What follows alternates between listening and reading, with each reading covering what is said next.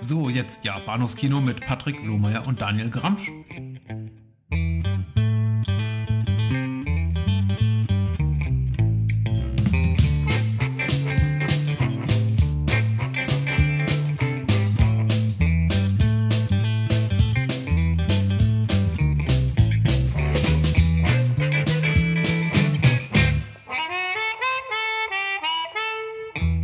Und herzlich willkommen zu Episode 137 des Bados Kino Podcasts. Mein Name ist Patrick und bei mir ist der Daniel. Hallo. Hallihallo. So, ich bin noch leicht beschwingt, so halb am Lachen, aber dabei äh, gibt uns eigentlich das, das Thema dieses Podcasts diese Woche ein eher trauriger, ein sehr, sehr trauriger Anlass vor, nämlich mhm. äh, der Tod von Wes Craven unlängst am 30. August und äh, ihm zu Ehren sprechen wir über Scream aus ja. dem Jahr 1996. Mhm.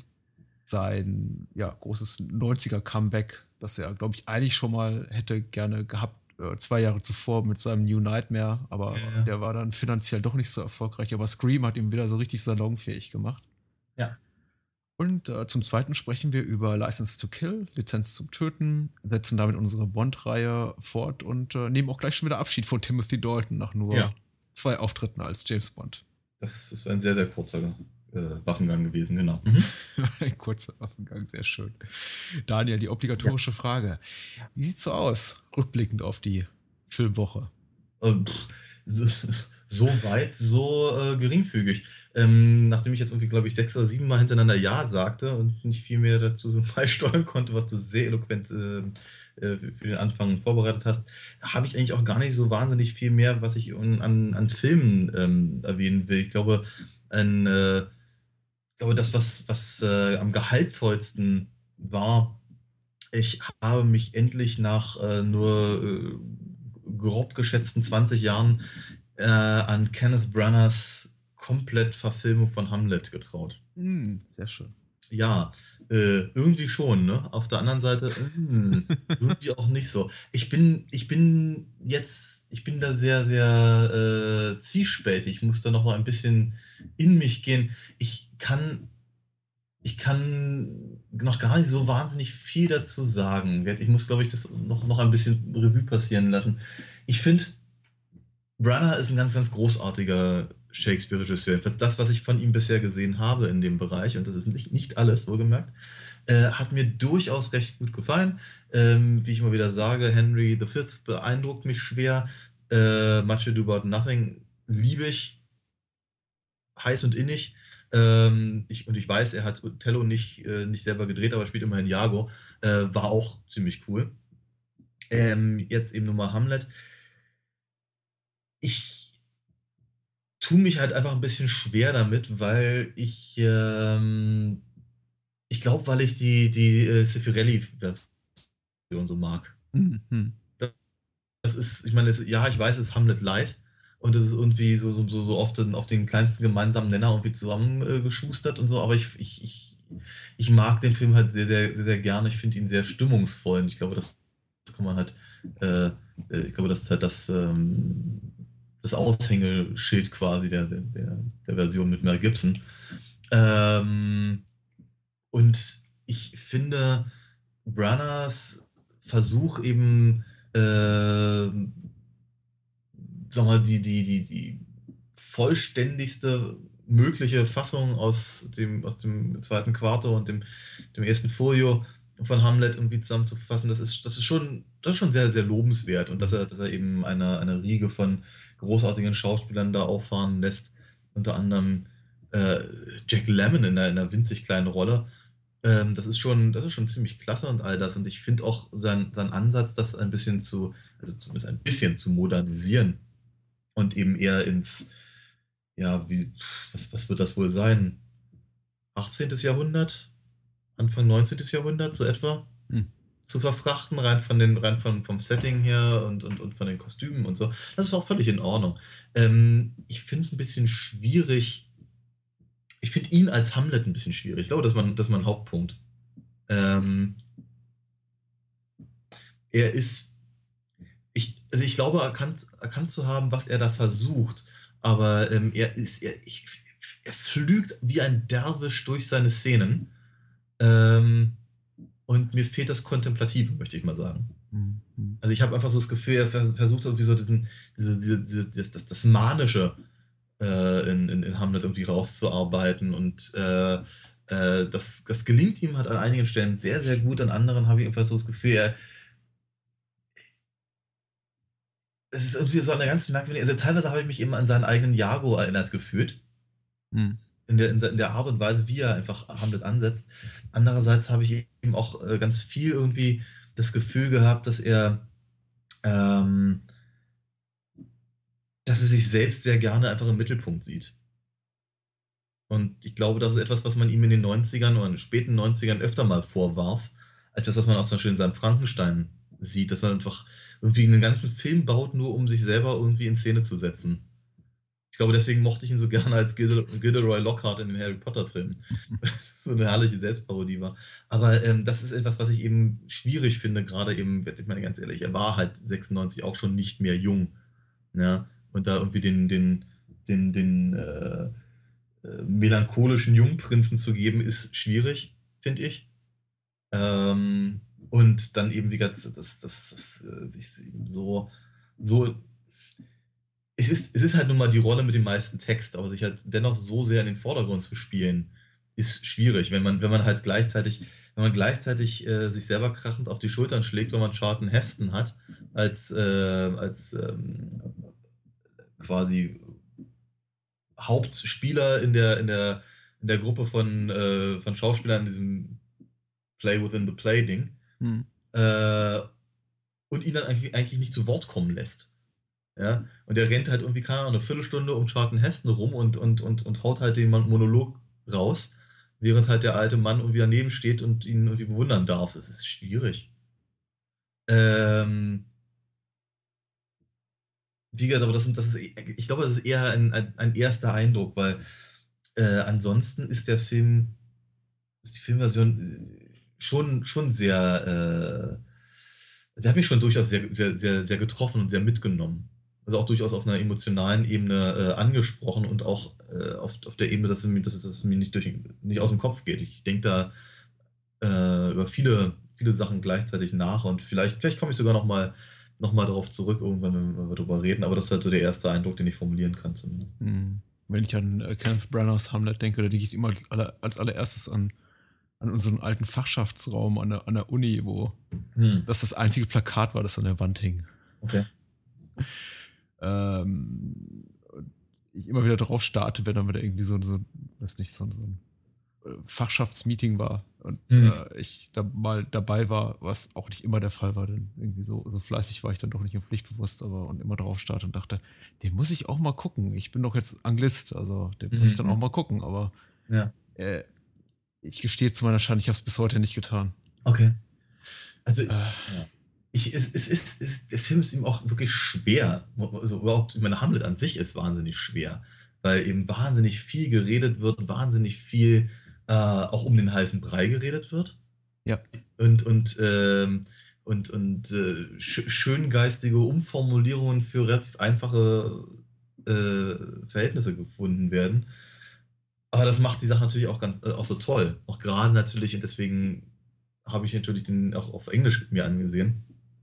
Äh, gerade natürlich in den, äh, in den Wortspielen, in den Doppeldeutigkeiten und all das. Get Thee to a Nunnery zum Beispiel. Ja.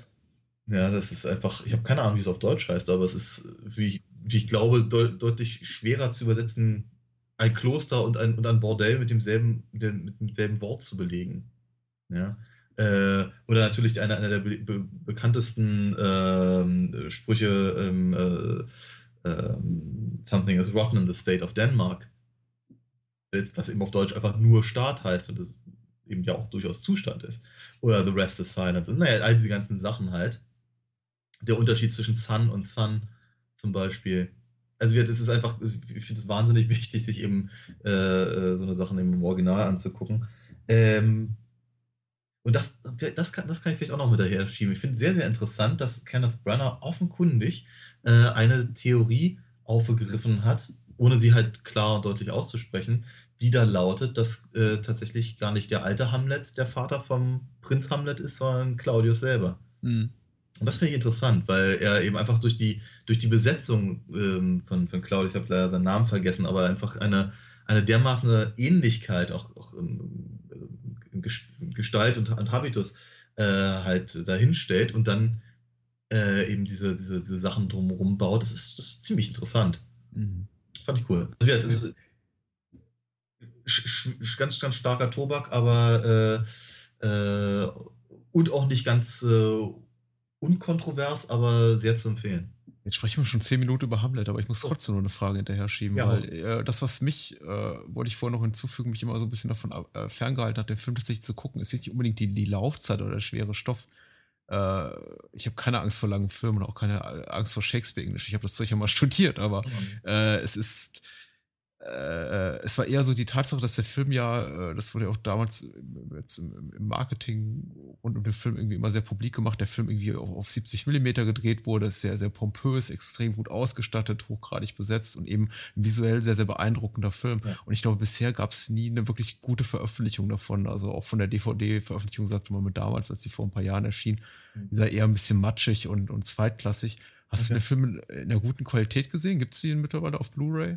Äh, es gibt ihn auf Blu-ray. Die Rezensionen, die ich vor, im Vorfeld gelesen habe, waren nicht besonders gut. Mir wäre nichts aufgefallen.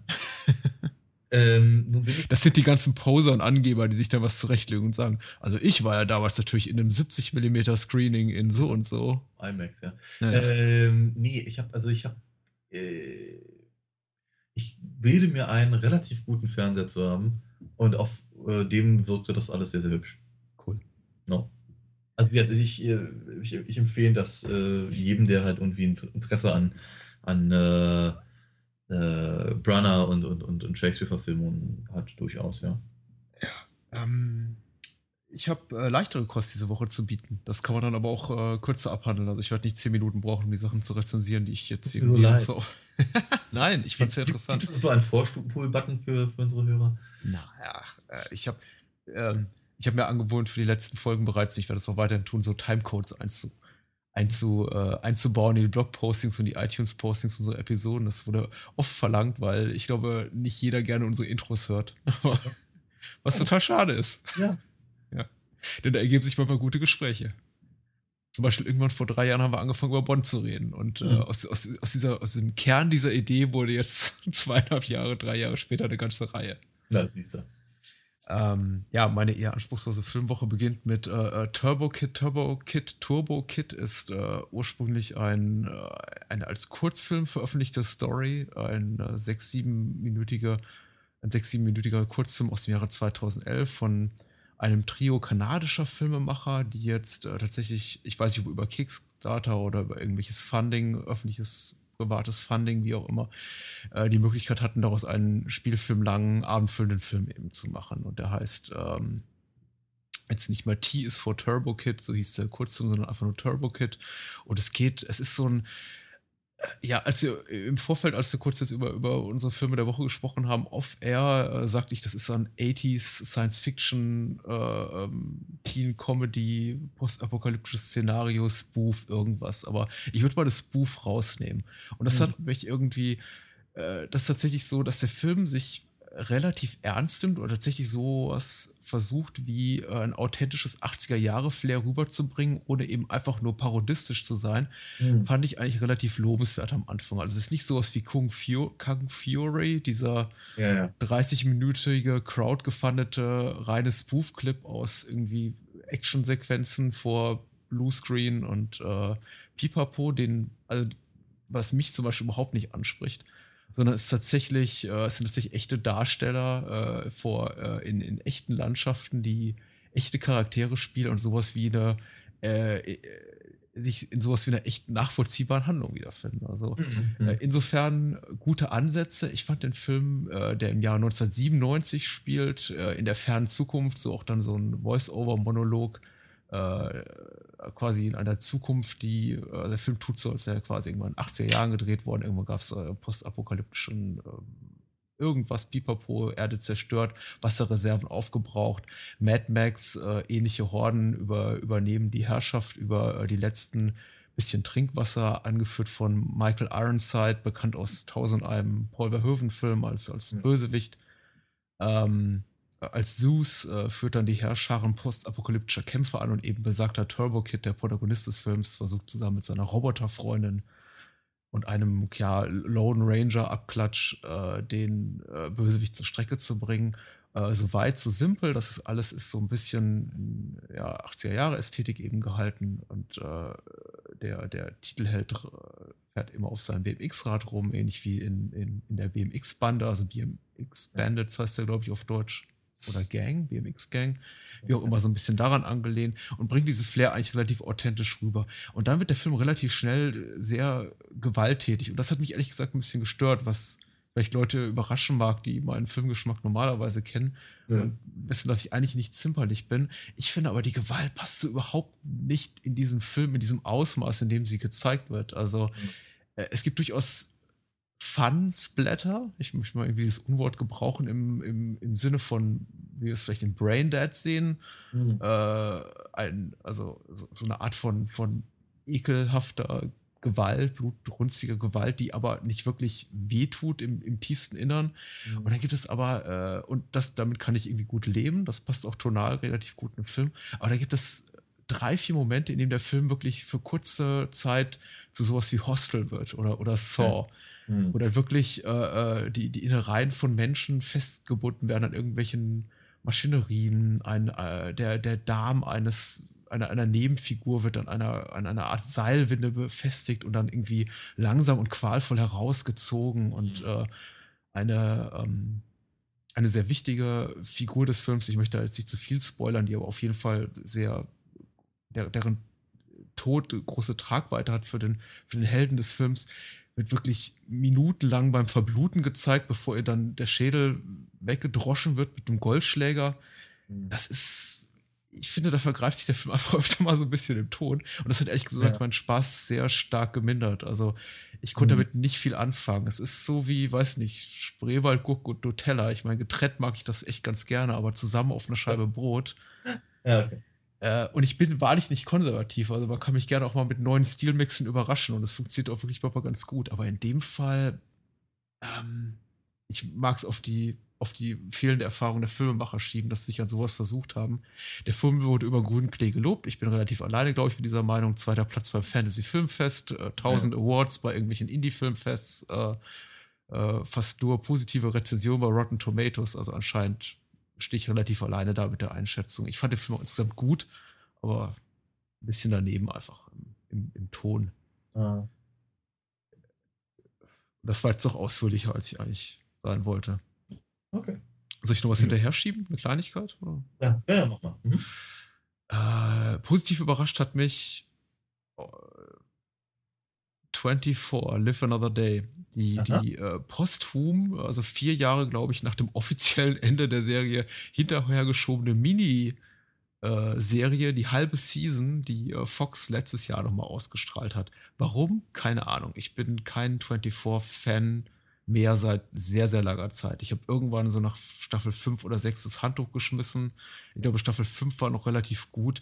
Staffel 6 hat mich dann sehr, sehr schnell verloren und nachdem ich online auch immer wieder Rezensionen las, die sagten, es wird nicht besser, habe ich es einfach aufgegeben. Also eigentlich so mein 24-Gucker-Dasein ähm, war eigentlich beendet im Jahre 2007 oder 2008. Seitdem habe ich mich mit der Serie nicht auseinandergesetzt. Äh, jetzt kam letztes Jahr noch ein, ein, eine zwölfteiliger, zwölfteiliger Nachklapp raus, nachdem man jahrelang über einen 24-Kinofilm spekuliert hatte.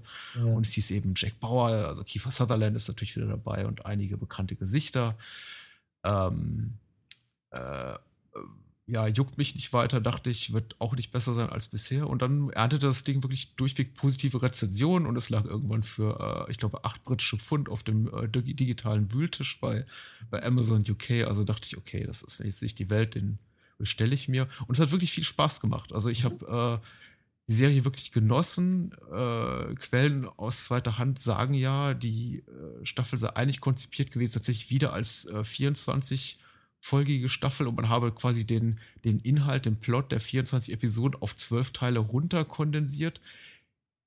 Könnte sogar sein, wenn man sich die Staffel so anguckt. Sie ist narrativ sehr, sehr dicht. Es passiert unglaublich viel. Es gibt eigentlich, auch wenn nicht jede Folge die äh, gleiche Qualität bietet, eigentlich, was so den Spannungsfaktor dieses dieses, dieses treibende narrative Element betrifft, eigentlich keine, keine Aussetzer. Selbst wenn es mal Handlungswendungen gibt, von denen man, bei denen man die Nase rümpft und denkt, oh mein Gott, äh, habe ich doch schon mal in der dritten Staffel gesehen oder das ist jetzt Mhm. aber arg konstruiert, gibt es zumindest keinen Moment, in dem man jemals äh, das Gefühl hat, es könnte jetzt langweilig werden. Okay. cool. Und äh, tatsächlich schafft es 24 Live Another Day am Ende sogar relativ berührend zu sein und wirklich ein sehr, sehr geschmackvolles Ende zu finden für, äh, für seine Staffel. Und Mhm. äh, die, glaube ich, sogar wirklich als ganz guter Schlusspunkt für das ganze 24-Konzept stehen würde. Also ich wäre nicht böse drum, wenn jetzt hier einfach Schluss wäre. Und es wäre ein Ja. schöner Abschluss und ich glaube ein sehr viel gelungenerer Abschluss als die siebte, achte Staffel und sechste, die wohl ziemlich grausig gewesen sein muss, äh, geboten hätten. Also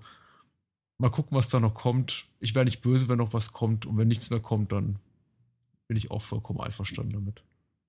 Ja. Hat, viel, hat, hat viel Spaß gemacht. Waren zwölfmal schöne 40 Minuten. Wie gesagt, kein großer Zeitaufwand, zwölfmal 40 Minuten. ja. Ist nicht die Welt. Also ich kann mir durchaus vorstellen, dass da noch was kommt. Ich meine, ach Gott, wenn sie sogar Prison Break fortsetzen. Oh ja? Oh, ja. ja. Und, und das mit, äh, mit, mit äh, schon längst verstorbenen Figuren und so. Also von daher, pff, ich glaube, ich glaube, da finden sie auch noch einen Weg, Jack Bauer nochmal in den Rollstuhl zu setzen oder sonst. Ähm, hast du noch was, was du Nö. loswerden möchtest? Oder? Nö, ehrlicherweise nicht so. Es, ich ich, ich habe noch ein bisschen was geguckt, aber das ist alles nicht erwähnenswert und wir sind jetzt schon so weit fortgeschritten in der, in der, in der heutigen Folge, dass ich finde, jetzt wird es langsam mal Zeit zu schreien. Ja, wir müssen, wir müssen schreien. Und das ist auch wirklich schon, schon spät am Abend. Wir treffen uns heute wirklich besonders spät und äh, dem Thema angemessen, weil wir reden über einen, einen Horrorfilm. Äh, was ganz fieses. Also nicht so fies, denn der Film war ja mal nicht jugendfrei. Ich glaube sogar Ja. indiziert. Aber Ich habe ihn in mehreren Versionen gesehen, das ist wahr. ich, ich nehme mich auch. Und äh, tatsächlich wirkt es aus heutiger Sicht bisschen merkwürdig, dass der Ja. Film so, so, so harsch von der, von der, erst von der amerikanischen äh, quasi obersten Zensurbehörde, der MPAA, und dann auch von, von den deutschen Prüfstellen behandelt wurde. Ja. Aber dazu können wir vielleicht auch gleich noch äh, uns ein bisschen auslassen. Wir sprechen nämlich über Scream. Schrei, Ausrufezeichen. Ja. Äh, aus dem Jahr 1996. Äh, Und Regie froh sein, führte, dass es kein, kein Musical geworden ist, trotz des Ausrufezeichens. Äh, Regie führte der bereits genannte Wes Craven und äh, Drehbuch damals von dem völlig unbekannten Schreiberling Kevin Williamson, der mittlerweile ja äh, eine Riesenkarriere hingelegt hat, meist nicht so wohlwollend rezensiert. Ich glaube, sein letztes großes Projekt war The Following, Hm. diese Kevin Bacon-Serie, die ich weiß Okay. nicht, ob die überhaupt schon nach Deutschland rübergeschwappt ist, Ich hab genau. Aber die, die ja dermaßen niedergemacht wurde in der Kritik und auch in den Zuschauerzahlen zuletzt, äh, jetzt auch abgesetzt wurde mittlerweile, das Hm. äh, verheißt nichts Gutes. Aber gut, er wird seinen, seinen Lebensunterhalt verdient haben und zufrieden sein. Hm. Wir konzentrieren uns lieber auf schöne Sachen Ja. und äh, wenden uns kurz der, der Inhaltsangabe in der OFDB zu. Geschrieben wurde hier bereits 2001 äh, von einem User, den wir bisher, glaube ich, noch nicht äh, getroffen haben. Der heißt T-Mac. Nee, sagt mir noch nichts. Und äh, wir haben später noch Moonshade, dann Ah, sehr wieder bei der vertrauten Gesichter. Hab ich schon ein bisschen vermisst. Äh, und die Be- Inhaltsangabe besagt, ein Killer geht um in einer kleinen amerikanischen Provinzgemeinde. Die Schülerin Casey, gespielt von Drew Barrymore, die einfach nur daheim vor dem Fernseher sitzt, wird sein erstes Opfer. Ihre Eltern finden sie aufgehängt im Garten, massakriert von einem Unbekannten. Die unheimliche Anschlagsserie setzt sich fort. Die junge Sydney, gespielt von Nev Campbell, die auf dieselbe Schule wie Casey geht, wird ebenfalls bedroht. Aber kann das eine 17-jährige Amerikanerin davon abhalten, sich nachts in einer einsamen Villa mit Klassenkameraden bei Bier und Popcorn Horrorvideos reinzuziehen? Fragezeichen. Eine Okay, das, Inhaltsangabe, die mit einem Fragezeichen endet.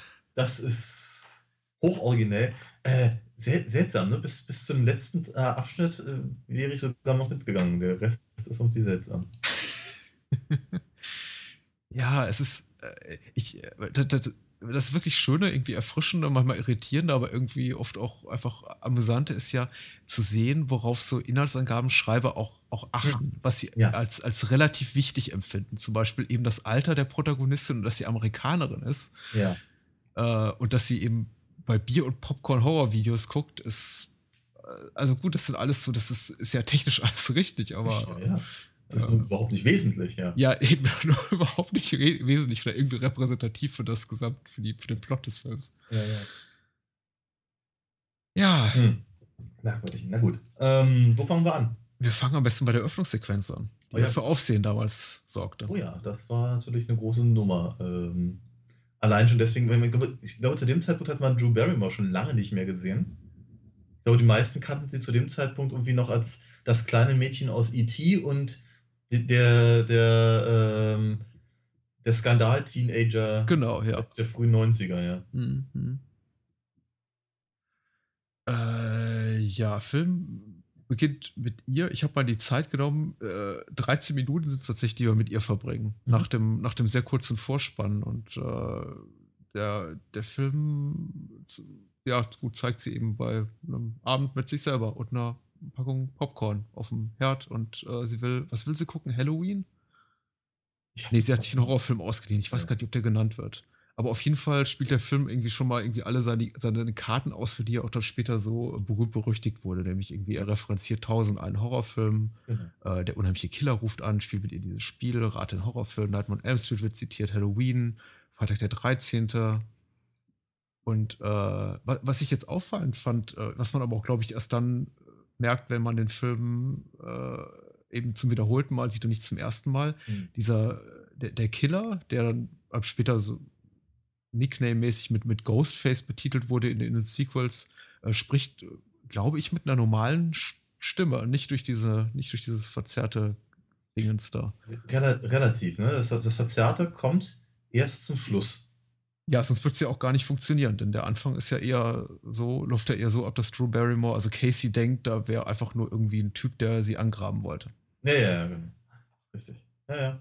Ähm, das ist, ich meine, das ist jetzt es ist, es ist äh, der Film ist äh, wahnsinnig wichtig, wie ich finde. Mhm. Also ähm, für, für die, seine Zeit, für den Zeitgeist, für das, was danach kam, für äh, bestimmte Entwicklungen, die sich auch schon abzeichneten, aber dadurch natürlich noch, noch äh, viel verstärkt wurden. Allein, allein die, die einfach die, die Allgegenwart des Telefons. Mhm. Ja, und ich meine jetzt also ich bin, ich bin durchaus noch in einer Zeit aufgewachsen, wo, äh, ähm, wo neben dem Telefon eine Trillerpfeife hing, weil man jederzeit in irgendeiner Form damit rechnen musste, dass irgendwelche merkwürdigen Leute anriefen und einen belästigten. Und ähm, wie, äh, wie Casey ja durchaus richtig sagt, dafür gibt es äh, 090er-Nummern. Damals waren es 090er-Nummern. Ähm, also das heißt mit anderen Worten, da, da hatte sich halt schon durchaus was geändert, aber diese, aber diese, diese komische, diffuse Gefahr, die ausgeht von einem, von einem klingenden Telefon, wenn man alleine zu Hause ist und man nicht, nicht weiß, wer, am, wer am anderen, auf der anderen Seite der, der Leitung ist, das ist etwas, was ich heute so nicht mehr unbedingt kenne. Damals war das was anderes. Damals konnte man auch noch nicht so genau erkennen, wer anruft, zum Beispiel. Ja. Ne? Ich glaube, im, im, im, zweiten Screen wird das irgendwie noch genauer mal gesagt, dass, dass äh, Sydney dann äh, so eine Ruferkennung hat. Die wurde wohl sehr populär nach Scream 1. Ähm, ja, wie gesagt, mittlerweile, wenn ich nicht sehe, wer mich da anruft, dann gehe ich da auch nicht ran. Ja.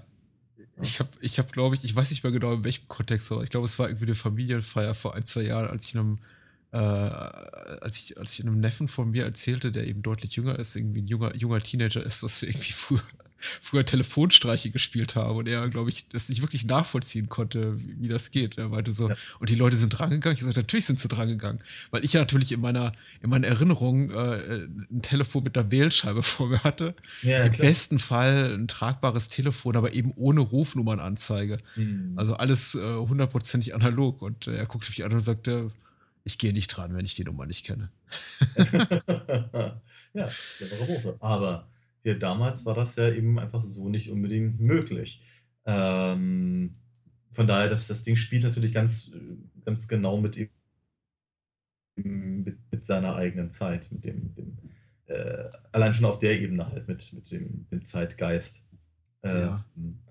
Dann aber natürlich auch mit dem, einfach mit der Tatsache, dass der Slasher-Film zu der Zeit durch die na sagen wir mal, durch die durch die unglaubliche Verbreitung und natürlich auch durch, durch MTV Freddy, wenn man so möchte, Mhm. äh, ja, auch schon 'n ganz anderen Stellenwert hatte als noch in den 80ern, als eben die Mhm. ganzen Klassiker rauskamen. Ja. Ähm, das heißt praktisch also, dass dass dass dass das Publikum zu diesem Zeitpunkt durchaus schon in der Lage war, eben im Prinzip die, äh die die Funktionsweisen zu durchschauen. Ja. Also, der Film ist abgesehen davon, dass er, wie ich finde, qualitativ herausragend gut ist. Also, vor allem die Eröffnungssequenz ist wirklich gut. Ich kann das gerne irgendwie gleich vorab verraten. Ich bin wirklich, glaube ich, noch 'n größerer Fan mittlerweile des Films, als ich's damals war. Okay. Na natürlich auch tatsächlich, wie du sagst, zu 'ner Zeit gekommen, die war es passt einfach wahnsinnig gut, weil ich glaube, die Leute ich glaube, die Menschen, Kinogänger, egal ob jetzt Mainstream-Kinogänger, aber auch irgendwie Horrorfans, Genre-Kino-Fans, waren wirklich ausgehungert nach so was. Äh, dass irgendwie das Genre erst zum einen ernst nimmt, aber irgendwie auch dekonstruiert. Also, ich gehe mal Mhm. von mir selber aus. Ich glaube, ich war damals die perfekte Zielgruppe für Film. Ja. 1996 war ich 17 Jahre alt. Mhm. Äh, ich war, äh, äh, Horrorfilm-Fan, der sich irgendwie mit 'nem mit mit mit gefälschten Ausweis über die Movistar oder Splatting Image, über irgendwelche Mail-Order-Anbieter, äh, niederländische und italienische und britische Tapes von irgendwelchen, äh, Reißern, Zombie-Reißern aus den 70er Jahren, äh, bestellt hat.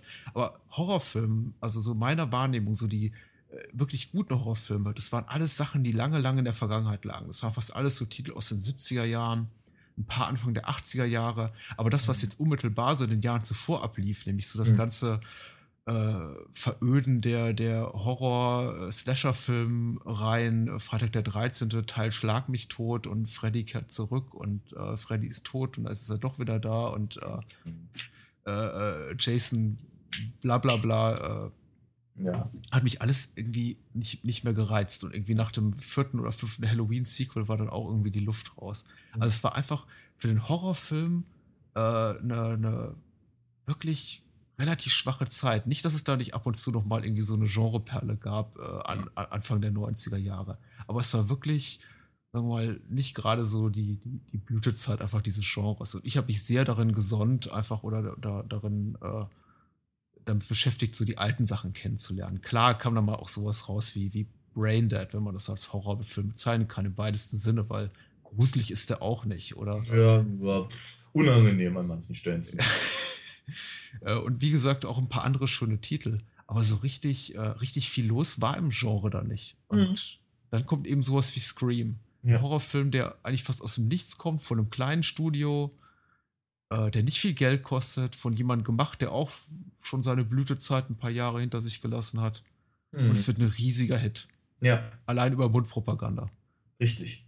Hm, das Ding ist aber auch wahnsinnig ich meine, es ist ich sa sagte ja grade, es ist so zeitgeistig. Du bist da noch 'n Mhm. bisschen näher drauf eingegangen, hast es im im im Genre verortet, aber ich finde überhaupt, der ganze Film ist halt unglaublich unglaublich zeitgeistig. Mhm. Miramax, äh, hat zu der Zeit so rund um Scream, möchte ich mal sagen, natürlich 'n paar Jahre vorher, aber diese ganzen ganzen noch heute geltenden Klassiker der 90er rausgegeben, Mhm. wie Pulp Fiction, wie Clerks. Ähm, und und hat eben für die also, die Besetzung von von von Scream ist wahnsinnig, wahnsinnig gut für für die Zeit. Das ist vielleicht können wir darauf noch mal später eingehen, weil ehrlicherweise gerissen hat keiner von denen irgendwas. Aber aber, äh, das war ein Riesending, dass man halt damals genau diese ganzen Leute ver versammelt hat. David Courtney. Cox hat 'ne Million, äh, Dollar pro Episode Friends bekommen. Richtig, und nachdem nachdem die Sache ausgestanden ist, äh, äh, ich war ehrlicherweise weiß ich nicht genau, was sie macht. Irgendwelche irgendwelche Äh, sie lässt sich im Gesicht operieren. Bitte? Sie lässt sich im Gesicht viel operieren, glaube ich. Ja, Je so so wie sie in Scream 4 zumindest aussieht. Ja, genau. Also, ich meine, offenkundig, äh, da wandert das Geld hin, das sie bei Friends gemacht hat. Und ich finde das 'n bisschen traurig, ehrlicherweise, aber bitte. Ähm, aber über David Arquette, äh, Neve Campbell hast du schon erwähnt, äh, Skeet äh, Ulrich Mhm. und, ähm, Matthew Lillard. Rose McGowan hat immerhin noch 'n paar Filme mit, äh mit Robert Rodriguez äh, drehen dürfen vor Mhm, mhm. Ähm, äh, da ist das äh, hier Dingenskirchen, ähm, Jamie Kennedy. Ja. Äh, da ist ehrlicherweise nicht viel gekommen. Weil sie hatten halt 'ne guten 'n guten Run irgendwie so 'n paar Jahre allesamt. Und man kennt sie auch irgendwie immer noch, aber es ist nicht so, als wären da jetzt die, ähm die, die, die steilen Karrieren dabei rausgekommen, wie man ihnen logischerweise prophezeite nach diesem unglaublichen Erfolg. Ich erinnere mich noch daran, wie, die, wie sie bei den äh, MTV Awards abgesahnt haben und eben die gesamte Belegschaft halt da auf die Bühne gebracht haben. Was für ein unglaublich großes Ding das damals war. Mhm. Ja. Äh, ja, es, es ist rückblickend, es ist rückblickend sicher, sicher überraschend. Ich hätte mir da auch mehr, mehr erwartet. Aber andererseits, ja, ich weiß nicht, es gibt eben so, so viele Blockbuster, an die man sich nur noch erinnert für an andere Elemente als den Cast. Und äh, egal ob großer oder kleiner. Und ähm, ich, wenn ich an, an, an Jurassic Park denke, denke ich auch kaum an die Darsteller. Obwohl da wirklich gute Darsteller dabei sind und keiner von denen hat eine riesige Karriere gehabt. Und dabei war es mal zwischenzeitlich äh, der erfolgreichste Film aller Zeiten. Mhm. Also insofern, äh, ja, du, du, hast, du, du, hast natürlich recht, aber letztendlich ist ja entscheidend, das, was du auch gesagt hast. Die sind alle, die sind alle sehr gut besetzt, auch wenn sie alle viel zu alt sind für die Rollen, die sie spielen. Ja. Und es ist ein bisschen, tatsächlich ein bisschen merkwürdig wirkt, wenn dann irgendwie am Anfang sich so, so ähm, Skeet Ulrich, Ulrich, wie auch immer, und, und Neff Campbell so vorsichtig befummeln und sie dann noch einen Rückzieher ja. sagt und so, äh, nach zwei Jahren mit dir zu schlafen, ist mir viel zu früh. Und ich denke mir, wie alt seid ihr eigentlich? Also die Schauspieler sind irgendwie beide Mitte 20. Äh, äh, sollen aber irgendwie äh, unschuldige 16-, 17-Jährige spielen. Es mhm. ist, ähm, also muss ich das ausblenden, dass die Darsteller eben massiv älter sind als die Figuren, die sie spielen, aber das muss man eben bei äh, vielerorts, auch bei Beverly Hills 210 und. Äh, ja, komm, aber mal ganz ehrlich, äh, äh, Jamie Lee Curtis sah auch nicht unbedingt aus wie Teenager äh, Stimmt. in Halloween. Also von daher, das ist, das ist so ein, das ist so ein, so ein, so ein Dauerbrenner überhaupt. Ich meine, ganz ehrlich, nicht nur im, im, äh, im im Horrorgenre, also gerade bei Teenie-Slashern, äh, sondern eben bei, bei, praktisch immer dann, wenn irgendwas mit, mit Teenagern. Äh, ich denke mal 21 Jump Street. ist doch wahr. Aber das im Übrigen ein guter, guter Hinweis war natürlich ähm, äh, Skeet Ulrich äh, ein bisschen zumindest erinnert an, äh, an äh, Johnny Depp in, mhm. in den äh, Absolut. Nightmare 1, ja. Mhm. Was ich aber ganz sympathisch finde. Ähm, ich, diese ganzen, das, das Selbstreferenzielle und natürlich das, das Referenzielle auf äh, das gesamte Genre ist natürlich das, was ganz, ganz massiv ähm, ähm, im Kopf bleibt und das, das, das, was raussticht. Ich glaube, dass auch, du, du hast gerade gesagt, du warst halt genau die, die Zielgruppe, das ging mir natürlich auch so. Ich, meine, ich war da als 21.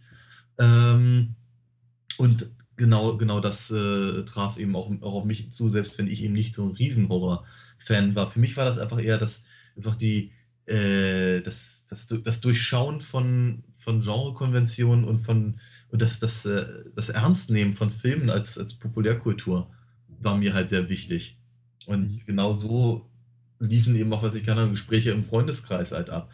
Ich glaube ja auch durchaus, also eine kleine Privattheorie, die ich da hege, dass der Film äh, auch ein, ein bisschen so ein Vorreiter war dieser, dieser, des, des DVD-Booms, der dann nicht, nicht viel später einsetzte, so sagen wir mal, 97, 98.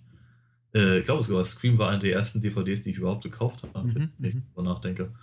Ähm, jedenfalls, aber einfach diese, diese, diese Tatsache, dass auf einmal jeder zum Filmexperten mutierte. Einfach deswegen, weil man sich die DVDs im Gegensatz zu VHS gekauft hat und nicht nur den Film sah, sondern eben auch die ganzen Kommentare hörte und das Making-of sah. Ja. Und ich glaube, das ist so ein. Ich, ich habe so das Gefühl, dass der, äh, dass, dass der Film das eben ein bisschen vorwegnimmt oder zumindest darauf anspielt und oder, oder wie auch immer ähm, dass das äh, aufgreift ja, die, diese Gedanken sind mir eben auch gekommen. Mir tut es ein bisschen leid, dass wir in unserem Gespräch so hin und her springen. Ich hoffe nicht, dass mhm. wir am Ende des, äh, unserer Diskussion beenden und es dann irgendwie im Nachgang noch acht bis zehn Sachen auffallen, über die wir noch hätten reden sollen. Aber mhm. äh, äh, absolut, diese Gedanken sind mir eben auch durch den, durch den Kopf gegangen. Und äh, mein Problem so ein bisschen bei, bei Scream ist, auch wenn, wenn ich darüber reden will, dass ich ihn immer so in einem größeren kulturellen, popkulturellen Kontext verorte. Scream ist für mich eben das haben wir jetzt mehrfach erwähnt, so oder so, vielerlei Paraphrasierung, immer einfach so ein, es hat für mich an erster Stelle ein popkulturelles, zeitgeistiges Phänomen, eben Mitte, das nur Mitte der 90er äh, so erfolgreich hat sein können und so populär hat sein werden können. Äh, und erst an zweiter Stelle eigentlich so der Film.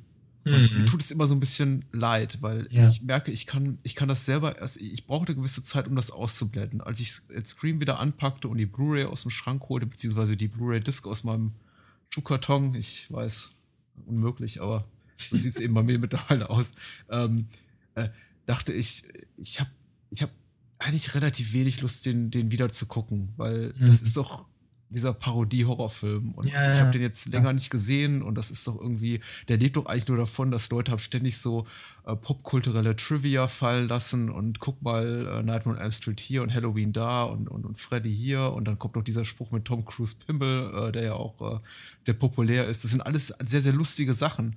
Aber ähm, äh, das sind eben auch die Sachen, die hängen bleiben. Mhm. Und darüber äh, hatte ich, und, und, die waren eben auch damals in, in, in, den, in den Rezensionen, in den Medien so präsent. Ja, die alle haben darauf angespielt, wie, wie witzig der Film ist und wie meta und wie, wie, er, wie er das eigene Genre so seziert. Und die wenigsten Leute und haben darüber gesprochen, und das hatte ich eben auch vergessen, was verdammt nochmal das einfach für ein gut gemachter Horrorfilm das ist. Ja, das ist auch ein richtig. Gut gemachter Spannungsfilm. Aber das ist, das ist natürlich, ich meine, ich, ich sehe ihn ja auch durchaus zumindest zeitweilig als Parodie. Mhm. Ähm, dennoch ist es natürlich so, dass eine, eine gute, sage ich immer wieder, eine gute Parodie muss eben auch äh, unlustig funktionieren. Also deswegen zum Beispiel funktioniert äh, Höhenkoller von Mel Brooks besser als Spaceballs. Ja. ja. Weil Spaceballs eben einfach nur, einfach nur ein Lacher an den nächsten gereiht ist und Höhenkoller könnte rein theoretisch wirklich auch durchaus ein spannender Krimi sein, wenn er nicht so dämlich wäre. Ja. Und ähm, ich, ich denke, Scream ist eben zum Beispiel ein, ein, ein, ein wirklich guter Horrorfilm, der auch, der, der ist spannend, der ist auch durchaus gruselig, ähm, hat Schreckmomente. Ähm, und das, obwohl er eben auf dieser Metaebene äh, sich dessen halt permanent bewusst ist. Ne? Ich glaube, äh, ich glaube, im Jahr, also im Jahr seines Erscheins hätte man ihn eher als zumindest zu Teilen parodistisch sehen können, als, als man es heutzutage kann. Weil ich habe das Gefühl, heutzutage ist fast jeder so drauf wie die Teenager in dem Film. Heutzutage ist jeder ja. ein, äh, ein, Fachmann in allem, weil einfach Informationen ja. ständig verfügbar sind. Heute ist es nichts mehr Besonderes. Äh, äh, äh, Nischenwissen über das Ende von Freitag den 13., wie es eben im, mhm. Prolog des Films zitiert wird, herbeizuführen. Denn selbst heute haben selbst Leute, die Freitag der 13. nie gesehen haben, wissen das. Ja. Weil es irgendwo in der Wikipedia oder in irgendeinem Forum oder bei Facebook oder sonst wo gelesen haben. Mhm. Und äh, ich weiß, damals habe ich den Film eben geguckt und dachte, ach cool, die Leute sind, die sind, äh, die sind nicht so wie ich. Also äh, die, natürlich sehen die nicht so gut aus wie ich und äh, natürlich bin ich wunderschön und stickend reich und die sind es nicht. Nein, also äh, die, ich dachte mir schon, naja, die sind die, äh, das sind natürlich alles geleckte Hollywood äh, ähm, ähm, Jugendstars, aber die sind äh, zumindest so, die, die, die, die, die, die leben so ein bisschen mein Leben. Die sind eben auch Leute, die treffen sich gerne mit Freunden, die wissen alles über Horrorfilme, die haben so einen Obernerd in ihrer äh, Runde, der äh, alles durchschaut. Der Nerd sieht natürlich irgendwie auch viel zu gut aus für, für einen Nerd. also wieso alle Leute sind viel zu cool in dem Film. Es gibt eigentlich keine uncoolen Leute. Aber äh, die gab es eben so nicht um mich rum. Nur die wenigsten Menschen haben die Interessen geteilt, die eben die äh, mit, also um mich rum, die die Figuren haben in Scream, zumindest einige davon. Mhm. Und ähm, nicht, nicht, äh, hier nicht Neff Campbell, also nicht, ähm, wie heißt es, Sydney. Mhm. Äh, aber eben einige andere, also Matthew Lillard und, und, und äh, hier Jamie Kennedy heißt er. Mhm. Ja. Äh, und heute habe ich das Gefühl, fast alle um mich rum sind so drauf. Mhm. Also die sind irgendwie, äh, es gibt, äh, weißt du nicht, es ist irgendwie dieses, dieses, dieses, äh, äh dieses Incredibles-Phänomen eingetreten irgendwie. If everybody special, nobody is. Äh, irgendwie, wenn jeder alles weiß, dann ja. ist es, gibt es auch gar keine echten Nerds oder Geeks mehr und irgendwie es reicht nicht mehr, sich irgendwie eine Hornbrille aufzusetzen und irgendwie ja. äh, Nightmare-Dialoge zitieren zu können, um Nerd zu sein. Also heute ist es irgendwie nichts mehr so Besonderes. Und ich frage mich eben, ob Scream für jemanden, für jetzt heute 16, 18, 20-Jährigen, der Scream zum ersten Mal sieht, ob der Film also auf dem Level überhaupt noch so gut funktioniert, ob der, Mhm. ob das bei dem Zuschauer überhaupt ankommt, bei dem jungen Mhm. Zuschauer, dass das eben schon sehr smart war, was die da damals gemacht haben. Aber hatte das jetzt einen Punkt? Keine Ahnung. Nicht. Sehr gut. das war, das war natürlich ein richtig guter Punkt. Aber ähm, ich würde fast glauben, vielleicht nicht, weil ich denke, also ich, ich wundere mich ja immer, wie viele Leute sich offenkundig bei Big Bang The- Theory aufgehoben fühlen. Aha. Ich fühle fühl mich überhaupt nicht ernst genommen bei, bei, bei der Serie, ehrlicherweise. Äh, vor allem, weil ich irgendwie glaube, dass sie. Es, aus irgendeinem merkwürdigen Grund soll, soll die für mich gemacht sein, ist sie aber gar nicht. Hm. Und ähm, genau, aber äh, Sc- Scream war damals genau für mich gemacht. Ja, da fühle ich mich eben deutlich aufgehobener. Aber ansonsten hast du natürlich durchaus recht, diese, diese, ähm, diese ironisierende Distanz, die eben Leute wie eben wie Randy in, in, in Scream halt einnimmt, das ist schon etwas, was man halt sehr, sehr viel hat, natürlich mittlerweile. Selbst, se- also, so- wobei es heute, glaube ich, eher noch da, der, der, der unangenehme Faktor ist ähm, eher, dass sie, dass, dass, der, dass die Leute so drauf sind, aber trotzdem keine Ahnung haben. Hm, hm. Ne? Ähm, was als nächstes so? Ich habe ich hab, äh, ich hab, ich hab noch so viele Sachen, über die ich gerne sprechen möchte. Ich weiß gar nicht, ob wir zu allem kommen. Wir müssen vielleicht noch mal, ich, weil ich eine Sache, glaube ich, versprochen habe und wir sollten es dann zumindest auch kurz erwähnt haben, äh, als wir anfingen, über den Film zu reden, haben wir über äh, Altersfreigaben, vielleicht auch Zensurmaßnahmen äh, gesprochen. Ist für mich auch so ein Zeichen seiner Zeit, also eben des Jahres 1996, dass der Film ähm, relativ hart angegangen wurde für seine Gewaltdarstellung, also für seine Veröffentlichung extrem geschnitten werden musste, um überhaupt ein R-Rating zu kriegen und dann auch tatsächlich äh, äh, mit einer Altersfreigabe ab 18 in den deutschen Kinos landete und Mhm. nur extrem gekürzt mit der ab 16 Freigabe dann äh, veröffentlicht wurde. Und wenn man jetzt dazu vergleichsweise anguckt, was eben im Jahre 2015, in dem wir uns jetzt gerade befinden, mit einer ab 16 Freigabe mittlerweile durchkommt, äh, John Carpenter's Das Ding, äh, Society, Nightmare on Elm Street, äh, Mhm. Scream 4 nicht zu vergessen, äh, Scream 4, der ungefähr zehnmal so blutig ist wie der erste Ja. Scream. Ähm, kratzt man sich das schon am Kopf, also und fragt sich, ob da irgendwie ich weiß nicht, hatte, hatte damals die amerikanische Zensur, also äh, Freigabebesteller, die MPAA, irgendwie vergessen, wie man Spaß hat? Warum war man da so sensibel? Weil heutzutage würde das ja alles äh, wahrscheinlich mit der Altersfreigabe ab 13 durchgewunken. War da nicht Columbine ringsrum? Äh, ich meine, Columbine war ein bisschen später. Das Oklahoma City Bombing war, glaube ich, zu der Zeit. Okay. Boah, das hat ja nicht wirklich. Naja. Hm. Also mir, mir, mir ist so, als sei da irgendwie so ein Hintergrund gewesen, irgendwas, irgendwas wo sie, wo, wo sie Angst hatten, dass das, äh, vielleicht aber überhaupt, dass, dass die Imitation halt ähm, irgendwie, ähm, äh, ja, dass das, das, das, ja, dass es einfach irgendwie so verlockend sein könnte, dass Leute das nachmachen oder so. Ja. Weil das ist, ist das, das darf man ja auch nicht ganz ver vergessen. Neben, neben nämlich so, so äh, offenkundig, offenkundig fantasiereichen Schreckgestalten wie eben Jason, Michael Myers oder, oder Freddy, äh, ist Ghostface und die ganze, ganze Geschichte halt, halt doch relativ, sie ist, sie ist relativ geerdet fürs Genre. Mhm. Und das ist, glaube ich, etwas, wovor die Zensurbehörde grundsätzlich mehr Angst hat, als vor, vor Splatter. Es ist Ja. so, aber also ich weiß, ich weiß nicht genau, was halt da in, äh, in Amerika geschnitten wurde. Ich weiß auch ehrlicherweise nicht, wie- ich habe die alte DVD äh, von vor ja mittlerweile auch was 15 Jahren oder so. Mhm. Ähm, ne, länger vermutlich. Egal, 17 Jahre. Jedenfalls ähm, weiß ich nicht, ob da irgendwie was geschnitten ist oder nicht. Ich weiß nur, als ich den Film zum äh, zweiten oder dritten Mal sah im Kino als, als äh, im Double Feature mit nämlich Scream 2, äh, stellte ich auch immer fest, dass irgendwie, keine Ahnung, die Sache mit dem, mit dem Fernseher zum Beispiel fehlt. Ja, und das, äh, und und ähm, andere, andere Szenen halt deutlich, deutlich gekürzt waren. Die haben mich sehr gewundert, weil ich dachte, ich erinnere mich doch daran. Ja. Wo, wo ist Ich das? finde, Ich, ich, am meisten ärgere ich mich über die Zensurmaßnahmen, die eben so, äh, so, so stümperhaft sind, dass sie halt äh, schlecht abfärben auf, dass sie negativ abfärben auf die Qualität des Films, also auf die ja. Wahrnehmung des Films. Deshalb der Zuschauer, der eben nicht so versiert ist wie wir, die wir wissen vielleicht, wenn wir uns einen Film angucken, oh, das ist jetzt aber eine geschnittene Fassung äh, oder eine Extended Version oder irgendwas, also irgendwie eine alterierte Fassung in irgendeiner Form dass Menschen, die das nicht wissen, denken, ja, ist doch der letzte Mist, weil sie sich das eben angucken und denken, ja, ja das war so die Intention des Regisseurs. Und tatsächlich ist es so, ich habe einmal die ab 16 Fassung von Scream gesehen. Es ist schon im, im, in der ungeschnitten, also in dieser Fassung mit dem R-Rating, teilweise relativ schwierig, bestimmte Szenen nachzuvollziehen, insbesondere wenn eben ein großer Spoiler Stu und Billy sich am Ende da gegenseitig ja.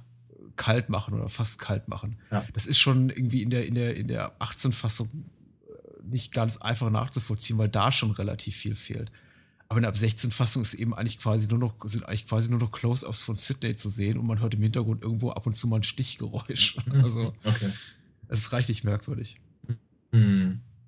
Würde ich keinem empfehlen, aber muss ja auch mittlerweile keiner mehr, denn der Film wurde ja neu geprüft 2001, nach 15 ja. Jahren und neu bewertet mit ab 16. Okay.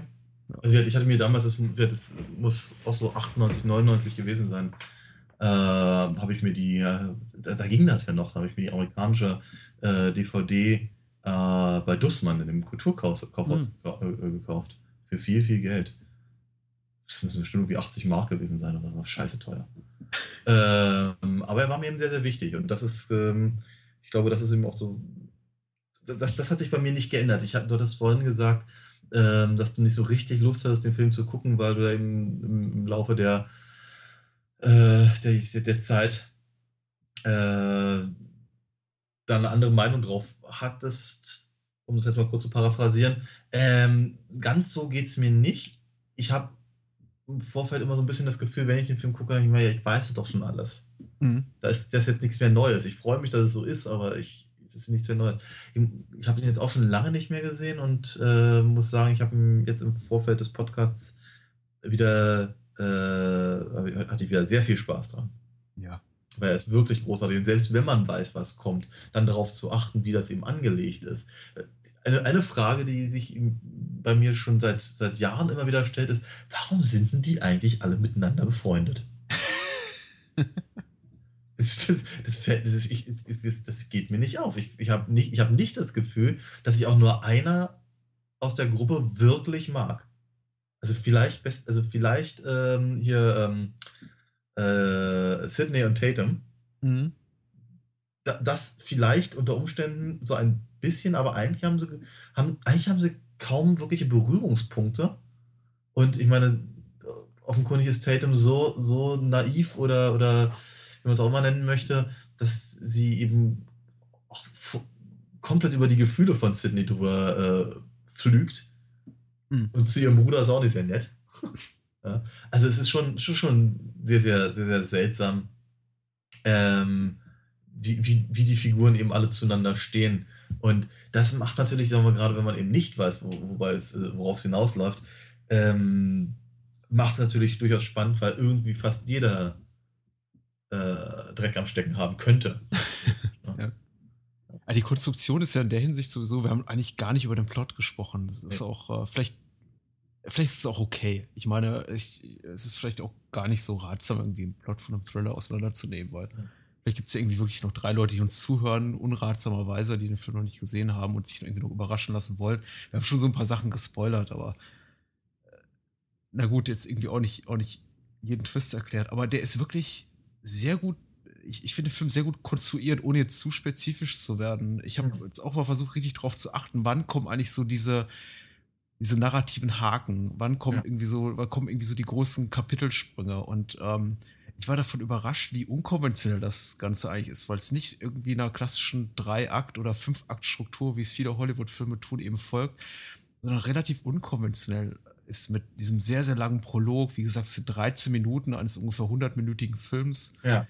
Ähm, wir haben relativ, relativ kurze Zeit eigentlich mit so einer klassischen Kriminalhandlung. Das könnte irgendwie dann auch eine, eine Folge, weiß ich nicht, Law and Order irgendwas sein, äh, Law and Order Kleinstadt, in der uns so alle Figuren dann eingeführt werden und quasi so, äh, dass der Film so zum Finale kommt oder zur, zur Location, der eben auch der Rest des Films dann stattfindet. Das ist eigentlich schon sehr, sehr früh, nämlich ungefähr 50, 55 Minuten, begibt sich der Film eben in diese, wie es die Inhaltsangabe nennt, äh, äh, einsame Villa.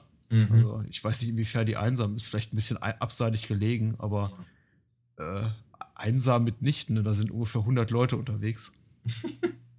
äh, und äh, ja, das ist eigentlich, äh, die, die, ganze zweite Hälfte des Films ist eigentlich schon ein großer finaler Akt.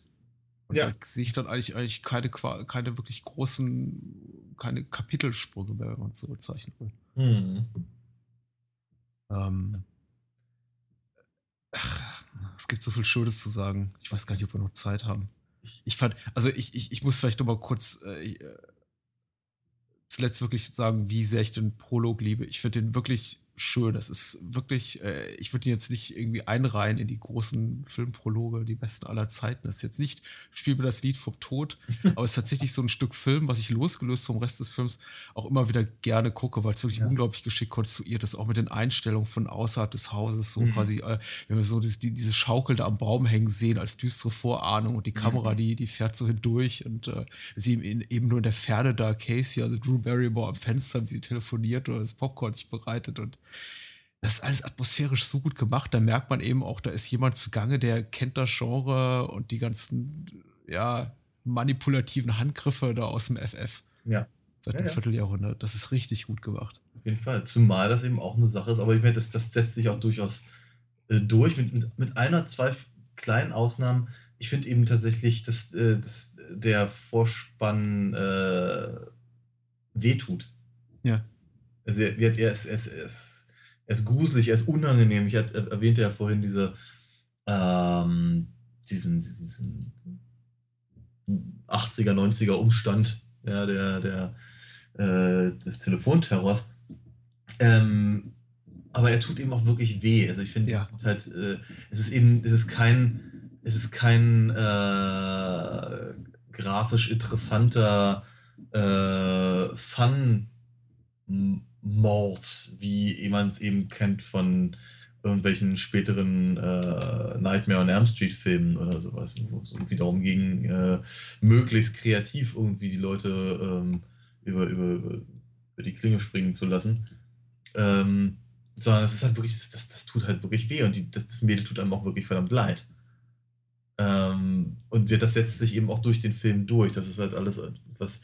Äh, ich hatte neulich mal eine Rezension gehört zu Scream 4 äh, die, die bemängelte, dass das alles so, dass das so äh, alles öde sei und dass es halt immer, immer nur, ähm, immer nur rum, rumgestochert wäre mit dem Messer und sowas. Ich denke mir, das ist, es gibt kaum etwas Unangenehmeres als das. Und ähm, ich brauche es auch gar nicht kreativer, ganz im Gegenteil. Was, was ich halt brauche, und leider muss ich ganz ehrlich sagen, das schafft eben Scream 4 auch nicht, wobei ich den Film durchaus mochte. Ähm, einfach dieses, dieses, äh, dieses unmittelbare Empfinden, dass da eben gerade Leute ins Gras beißen. Mhm. Und das, das, ist eben etwas, was, was, was ich normalerweise bei Horrorfilmen, auch gerade bei Actionfilmen der 80er, ich glaube, ich sage es oft genug in dem, in dem Podcast, äh, stark vermisse und es immer, immer ganz, ganz eklig und zynisch finde, wenn da halt die Leute irgendwie auf, auf, auf die Art und Weise umkommen oder, oder nieder, niedergemetzelt werden oder was auch immer. Ähm, und äh, bei Scream, zumindest eben beim ersten Film, ist es eben alles noch sehr. Es ist sehr greifbar. Mhm. Ja. Und das macht die Sache eben auch, glaube ich, so un unangenehm.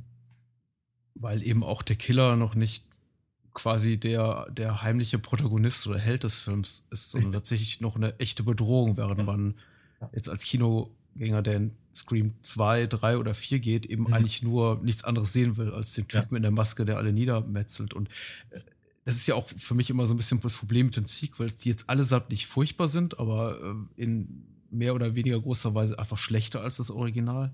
Das auf jeden Fall, ja. Äh, so ein bisschen das Problem, dass eigentlich auch, auch die, die Motivation des Killers und die Identität eben zunehmend austauschbar wird. Und mhm. auch die, man auch den Machern anmerkt, sie haben eigentlich gar nicht wirklich mehr ein wahnsinnig großes Interesse daran, eine vernünftige Motivation zu schaffen. Da ist dann irgendwer, ich möchte jetzt nicht die Identität des Killers aus den übrigen Teilen verraten, ja. aber es ist fast, fast irrelevant am Ende.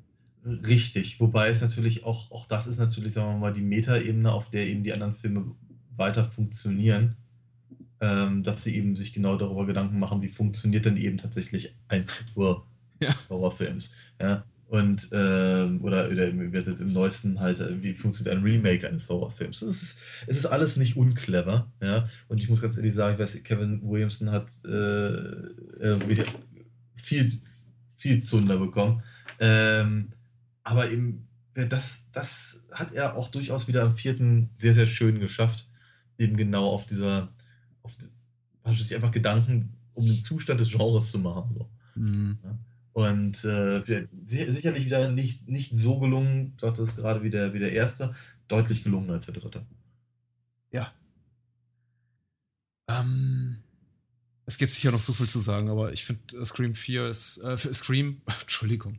Vielleicht war noch deswegen so meine Vorbehalte gegenüber Scream so groß, hier wieder zu sehen, weil ich die Sequels nie so ganz ausblenden kann und darüber Ja, ein bisschen ne? vergessen hatte, wie gut eigentlich der 1. ist. Also, ich finde, Scream ist einfach nicht nur nicht nur gutes Stück Horror, sondern eben auch 'n wichtiges Stück Horror und wahrscheinlich der letzte große neben neben The Blair Witch Project wahrscheinlich der im Guten wie im Schlechten bedeutendste Horrorfilm der der der 90er Jahre. Und der hat so viele das ist auch eben so 'n bisschen manchmal 'n bisschen das Problem von Scream in der Außenwahrnehmung, dass er eben so viele zweitklassige Nachzügler nach sich gezogen Mhm, hat, die mhm. versuchen, ihn zu kopieren. Ich weiß, was du letzten Sommer getan hast.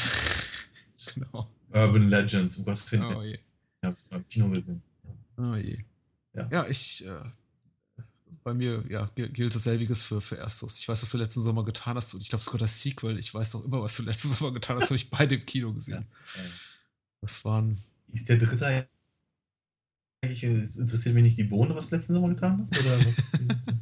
Gab gab's einen 3.? Ich ich bin mir nicht sicher. Ich glaube nicht. Äh, wenn dann direkt auf DVD oder direkt im Stream. Ich weiß es nicht. Im Kino lief keiner, definitiv nicht. Okay. Aber das war auch nicht mal nötig, weil der 2. schon so gut war. Ein Spitzenabschluss der Reihe. Ich, äh ich ich glaube, wir sind uns einig. Wir sind beide Ja. relativ happy, dass wir noch mal gesehen haben. Oh ja. Äh, War 'ne gute Sache. tschüss, Wes Craven. Wir haben viel zu Wes Craven gemacht in letzter Zeit. Äh, wir haben wir haben über Nightmare mal gesprochen vor 2 Jahren. Also, wer noch mal wer noch mehr Wes Craven hier von uns hören möchte, wir haben 'n Podcast zu Nightmare gemacht, bitte reinhören. Habe 'n Podcast mit dem mit dem Bartel gemacht zu zu Last of on the Left. Das ist dann ultra sleazig, auch mal reinhören. So viel zu Wes Craven. Ja. Vielleicht vielleicht greifen wir noch mal auf irgendwann. Ich würde ich würde mich freuen. Muss ja nicht unbedingt Schocker sein. Oh je, Medi. Ähm, die Lizenz zum Töten steht als Nächstes an. Mhm. Äh, müssen die Bond-Reihe fortsetzen. Ich sage ganz bewusst müssen, ähm Weil? Äh, weil das nicht mein liebster Bond ist, stelle ich wieder mal grade fest. Ja. Dann Aber hau rein, gib mir alles. Ja, pfli pflichtgemäß der Reihe nach. Der Film ist aus'm Jahr 1989. Es ist zum ersten Mal äh, zum zum letzten Mal vorerst äh, letzten Mal so noch fast die Originalbesetzung auch hinter der Kamera dabei. Also, John Glenn führt wieder Regie und, äh, Maurice Binder macht wieder Titelsequenz. Ich glaube, Peter Lamont Production Design. Diesmal kein Score von, ähm, äh, John Barry mehr. Also, der hat schon nach dem letzten ist er quasi in 'nen Bond-mäßigen Ruhestand gegangen und, äh, Ist er Michael? Kamen Entschuldigung, ich dachte, der sei gestorben. Ich nein, gestorben ist der damals noch nicht. Nein, ich dachte, okay. Äh, Egal. ne, der ist erst, äh, sehr viel später gestorben. Okay. Äh, meines Wissens nach. Ich falls nicht, korrigiere ich mich gleich noch. Äh, den Score hat auf jeden Fall Michael Caven komponiert und ja, äh, 1989 ist das Jahr, das merkt man im Film auch an, äh, in dem er erschienen ist. Und, äh, Moonshade steuert hier bei der OFDB die Inhaltsangabe bei. Die liest sich folgendermaßen: Sehr, sehr akkurat. Äh, kurz nachdem er mit James Bond den Drogenbaron Sanchez, äh, zur Strecke gebracht hat, feiert Bonds alter Freund Felix Leiter Hochzeit, doch Sanchez kann entkommen und rechnet sich an Leiter, den er verstümmelt und dessen Frau er ermordet. Daraufhin sinnt Bond auf Rache, soll jedoch einem anderen Auftrag zugeteilt werden. 007 verlässt den Geheimdienst kurzerhand, um persönlich gegen Sanchez vorzugehen. Mit Hilfe von Q startet er einen Feldzug gegen den Kokainfürsten. Ähm, Punkt, Punkt, Punkt. Hm. Äh, weitgehend korrekt. Hm. Ja, Hm. ich finde Q, Q ist ein bisschen überpräsent in der Inhaltsangabe, aber Er ist So ja ist auch das super präsent im Film, also von daher. Äh, wobei ich mich gefreut habe. Also, so, so, viel schon mal äh, vorweggenommen. Ich habe mich einfach gefreut, dass er, äh, dass man Löwen äh, einfach mal ein bisschen was zu tun gegeben haben. Und dass er auf irgendeine ganz komische Art und Weise das aufgreift, was der, was der, was der Q-Stand-In da in äh, äh, Sagt niemals nie sagt. Ja. Dass er einfach ein bisschen mehr im Feld arbeiten wird. Das finde ich irgendwie ganz witzig. Aber ja, also ich fand es ein bisschen, ich fand's ein bisschen unnötig, dass immer darauf hingewiesen wird. Denn wenn man so zurückguckt, als mal ganz äh, nüchtern betrachtet, Q ist verdammt viel im, im, im Außeneinsatz. Eigentlich ist er immer dort, wo Bond gerade ist. Klar, er, er, er, er ist niemals äh, Renegade-mäßig unterwegs, wie jetzt Bond in diesem Fall, aber. Ja. Ist richtig, unter, aber. Unterwegs ist er eigentlich immer. Aber, aber irgendwie fällt es einem nicht so richtig auf. Aber gut, egal. Äh, ich wollte gerade sagen, du bist nicht so von dem Film angetan. Ähm, nein, überhaupt nicht. Nee. Okay. Ich, ich, ich bin. Erzähl mir, erzähl mir mehr. Normalerweise, ich, ich, bin, ich bin sonst immer derjenige, der anfängt, äh, äh, kaum, kaum, dass wir die Inhaltsangabe von Moonshade fertig haben, äh, abzukotzen, wie, wie schrecklich ich den Film mm. fand, den wir geguckt haben. Ähm, äh, es ist, äh, es ist äh, ich muss vorwegschicken, das habe ich ja, glaube ich, letztes Mal äh, gesagt, ich habe kein grundsätzliches Problem mit den Timothy Dalton Bonds. Ich habe kein Problem mit Dalton als Bond. Ich fand sogar ähm, The Living Daylights äh, relativ gut. Ich würde sogar sagen, sehr gut, ohne ihn jetzt irgendwie zum Top 5 äh, Bond-Kanon äh, irgendwie zu erheben. Genauso wenig würde ich License to Kill jetzt als einen der schlechtesten Bonds bezeichnen. Ich fand ihn einfach äh, unglaublich belanglos. Zum einen, weitgehend spannungsarm, wenig unterhaltsam, zum anderen eben zu angestrengt äh, darauf bedacht, jeden Kinotrend der späten 80er irgendwie zu kopieren. Hm. Bond will härter sein, Bond will blutiger sein, und äh, darf wieder mehr schießen. Äh, äh, die Bösewichte sind eben Drogenbarone, einfach so ein Bond-untypisches Bond untypische Superschurkenfigur. Er ist eben überhaupt kein Superschurke, er ist einfach nur ein Drogendealer. Mhm. Ähm, er ist vor allem ein Drogendealer, der dessen Hauptinteresse darin besteht, seine eigenen Leute umzubringen, so, so, sofern er nur im Entferntesten das Gefühl hat, sie könnten ihn betrügen. Auch das irgendwie so ein, so, so ein 80er Jahre Schurkenklischee. Mhm. Ähm, ich, ich weiß nicht, es fühlt sich ja für mich nicht an wie ein Bond. Und der Film hat mich, um es jetzt mal kurz zusammenzufassen, gegen Ende wieder so ein bisschen versöhnt, denn ich finde, das Ende ist tatsächlich relativ actionreich und spannungsreich inszeniert und da ist wieder ein bisschen mehr, mehr, mehr, mehr Elan drin und da merkt man auch, die wollten sich da wieder mal mit ihren Stunts selber übertreffen. Aber ähm, die 90 oder 100 vorhergehende Minuten, und der Film ist, glaube ich, relativ lang, ist, glaube ich, 2 mhm. Stunden mhm. 20 oder 2 Stunden 15 ja. Die fand ich wirklich anstrengend, weil da mhm. wirklich, wirklich wenig passiert, was mich bei Laune hält. Ja. Aber, ähm, und das hat mich relativ, ehrlich gesagt, überrascht, weil ich fand den Film damals toll, weil als ich den zum ersten Mal sah, irgendwie, glaube ich, auch in einer gekürzten Fassung in der ARD, mhm. vielleicht Anfang der 90er Jahre, mhm äh, wurde der so verkauft, als das ist jetzt der harte Bond. Und mhm. da darf er irgendwie, da, da, zieht er los auf eigene Faust, abseits des MI6 irgendwie gegen, gegen seine Vorgesetzten und knallt alle nieder. Und da wurde auch noch beschrieben, dass irgendwie einem Bösewicht der Kopf platzt und ein anderer wird weggeschreddert. Und der dritte irgendwie wird von einer Haien zerfetzt. Und äh, äh, obwohl die Szenen, glaube ich, nur in gekürzter Form dann in der Fassung, die ich damals gesehen habe, enthalten waren, merkte ich schon, haha, das ist äh, jetzt, jetzt, jetzt wird Bond richtig böse. Und zu dem damaligen Zeitpunkt kannte ich überwiegend nur die Moore-Bonds. Ja. Und fand das deswegen ganz toll, so als 12-, 13-Jähriger. Mhm. Und heute gucke ich drauf und denke mir, nee, das ist so gar nicht. Das gefällt mir so gar nicht mehr gut. Ja, okay. Ich weiß nicht, wie es dir geht. Für dich was deine erste Seherfahrung. Richtig, genau. Das ist ähm, neben äh, Quantum, of Solace, ja. äh, ist das der einzige Bond-Film, den ich halt bisher noch nicht gesehen hatte. Ähm, eine, eine, alle anderen habe ich irgendwie in irgendeiner Form schon mal gesehen, ähm, auch wenn ich mich nicht in, im, im, Detail erinnern konnte oder ähm, ich bei den meisten halt einfach gar nicht hätte mitreden mhm. können oder wollen, äh, habe ich den eben nur einfach wirklich noch, noch gar nicht äh, in irgendeiner Form gesichtet. Und ich muss sagen, ich hatte so spontan das Gefühl, ich habe auch nichts verpasst. Das ist, das ist so meine, meine, meine, äh, also ich, ich bin dem Film dabei, dabei nicht mal wirklich böse, muss ich ganz ehrlich sagen. Ähm, ich finde halt, ähm, weil du sagst, er wollte halt hart sein und irgendwann hast du, glaube ich, mal irgendwie den Stirb langsam Bond ihn genannt. Ähm, ich finde halt so schwierig, dass der Film zu einer Zeit kommt, in der Action, das Action-Kino schon irgendwie ganz anders aussah. Mhm. Das finde ich halt irgendwie so, so schwierig, dass ich halt irgendwie denke, zum Beispiel gleich die ganze die, die, die, die Anfangssequenz, wenn sie, wenn sie irgendwie zu Felix äh, ähm, Hochzeit wollen oder dann, dann äh, sich entscheiden, doch lieber den, ähm, den äh, äh, Drogenbaron, ähm, na, Robert Davi, äh, ähm, halt. Sanchez, ja. Genau, Sanchez, äh, halt zu stellen. Das ist so ein Punkt, wo ich irgendwie denke, das ist so ein, das ist, das ist ein, ein Plot, der irgendwie aus dem A-Team oder so hätte sein können. Mhm, mh. Und ganz ehrlich, das sah auch so aus. Das fand ich, ich glaube, das habe ich dem Film besonders übel genommen. Dass er den, den, den Großteil seiner Laufzeit aussieht wie ein, wie ein, wie ein scheiß Fernsehfilm aus den 80ern. Ja, und dass das eben auch, äh, auch äh, die, die, die Vorgänger Bonds schon deutlich besser gemacht haben.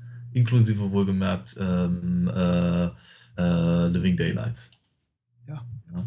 Und das finde ich halt echt, echt echt so seltsam, dass, dass man eben den Film ansieht, dass er eben, äh, eben offenkundig aus, aus, aus Geldgründen eben auch zum Beispiel einfach mal nicht in England gedreht wurde und sowas halt alles, ja. ja. Äh, weiß ich nicht. Fand ich halt alles nicht so doll. Ich meine, hat, äh, Robert Davi fand ich recht gut als Bösewicht. Das ist das vielleicht soweit vorausgeschickt. Wir werden ja von nachher noch unsere, unsere Runde da machen. Ähm, bestimmte Set-Pieces gefielen mir soweit ganz gut. Ähm, ich ich sagte es neulich schon mal, ich habe halt irgendwie, ich, ich kann halt irgendwie ähm, äh, Daten als Bond irgendwie nicht so richtig ernst nehmen. Ich finde halt, selbst Lazenby funktioniert da für mich besser. Ähm, und das sind halt alles so, so, so, so, so, so schwierige, schwierige Sachen. Gefreut habe ich mich sehr über ähm, den, den, den Auftritt von äh, Everett McGill, mhm. äh, der hier äh, Big Ed gespielt hat bei, bei Twin Peaks und, mhm. und, und Stilgar bei Dune. Das, das fand ich ziemlich cool, den, den da zu sehen. Das hat, das hat mir Spaß gemacht. Äh, ich fand den, den, äh, diesen, diesen, diese, diese Verbindung zum 80er Jahre Fernsehen, äh, das, das, das wurde auch ehrlicherweise durch die Anwesenheit von Anthony Serby, oder wie er ausgesprochen wird, auch nicht besser.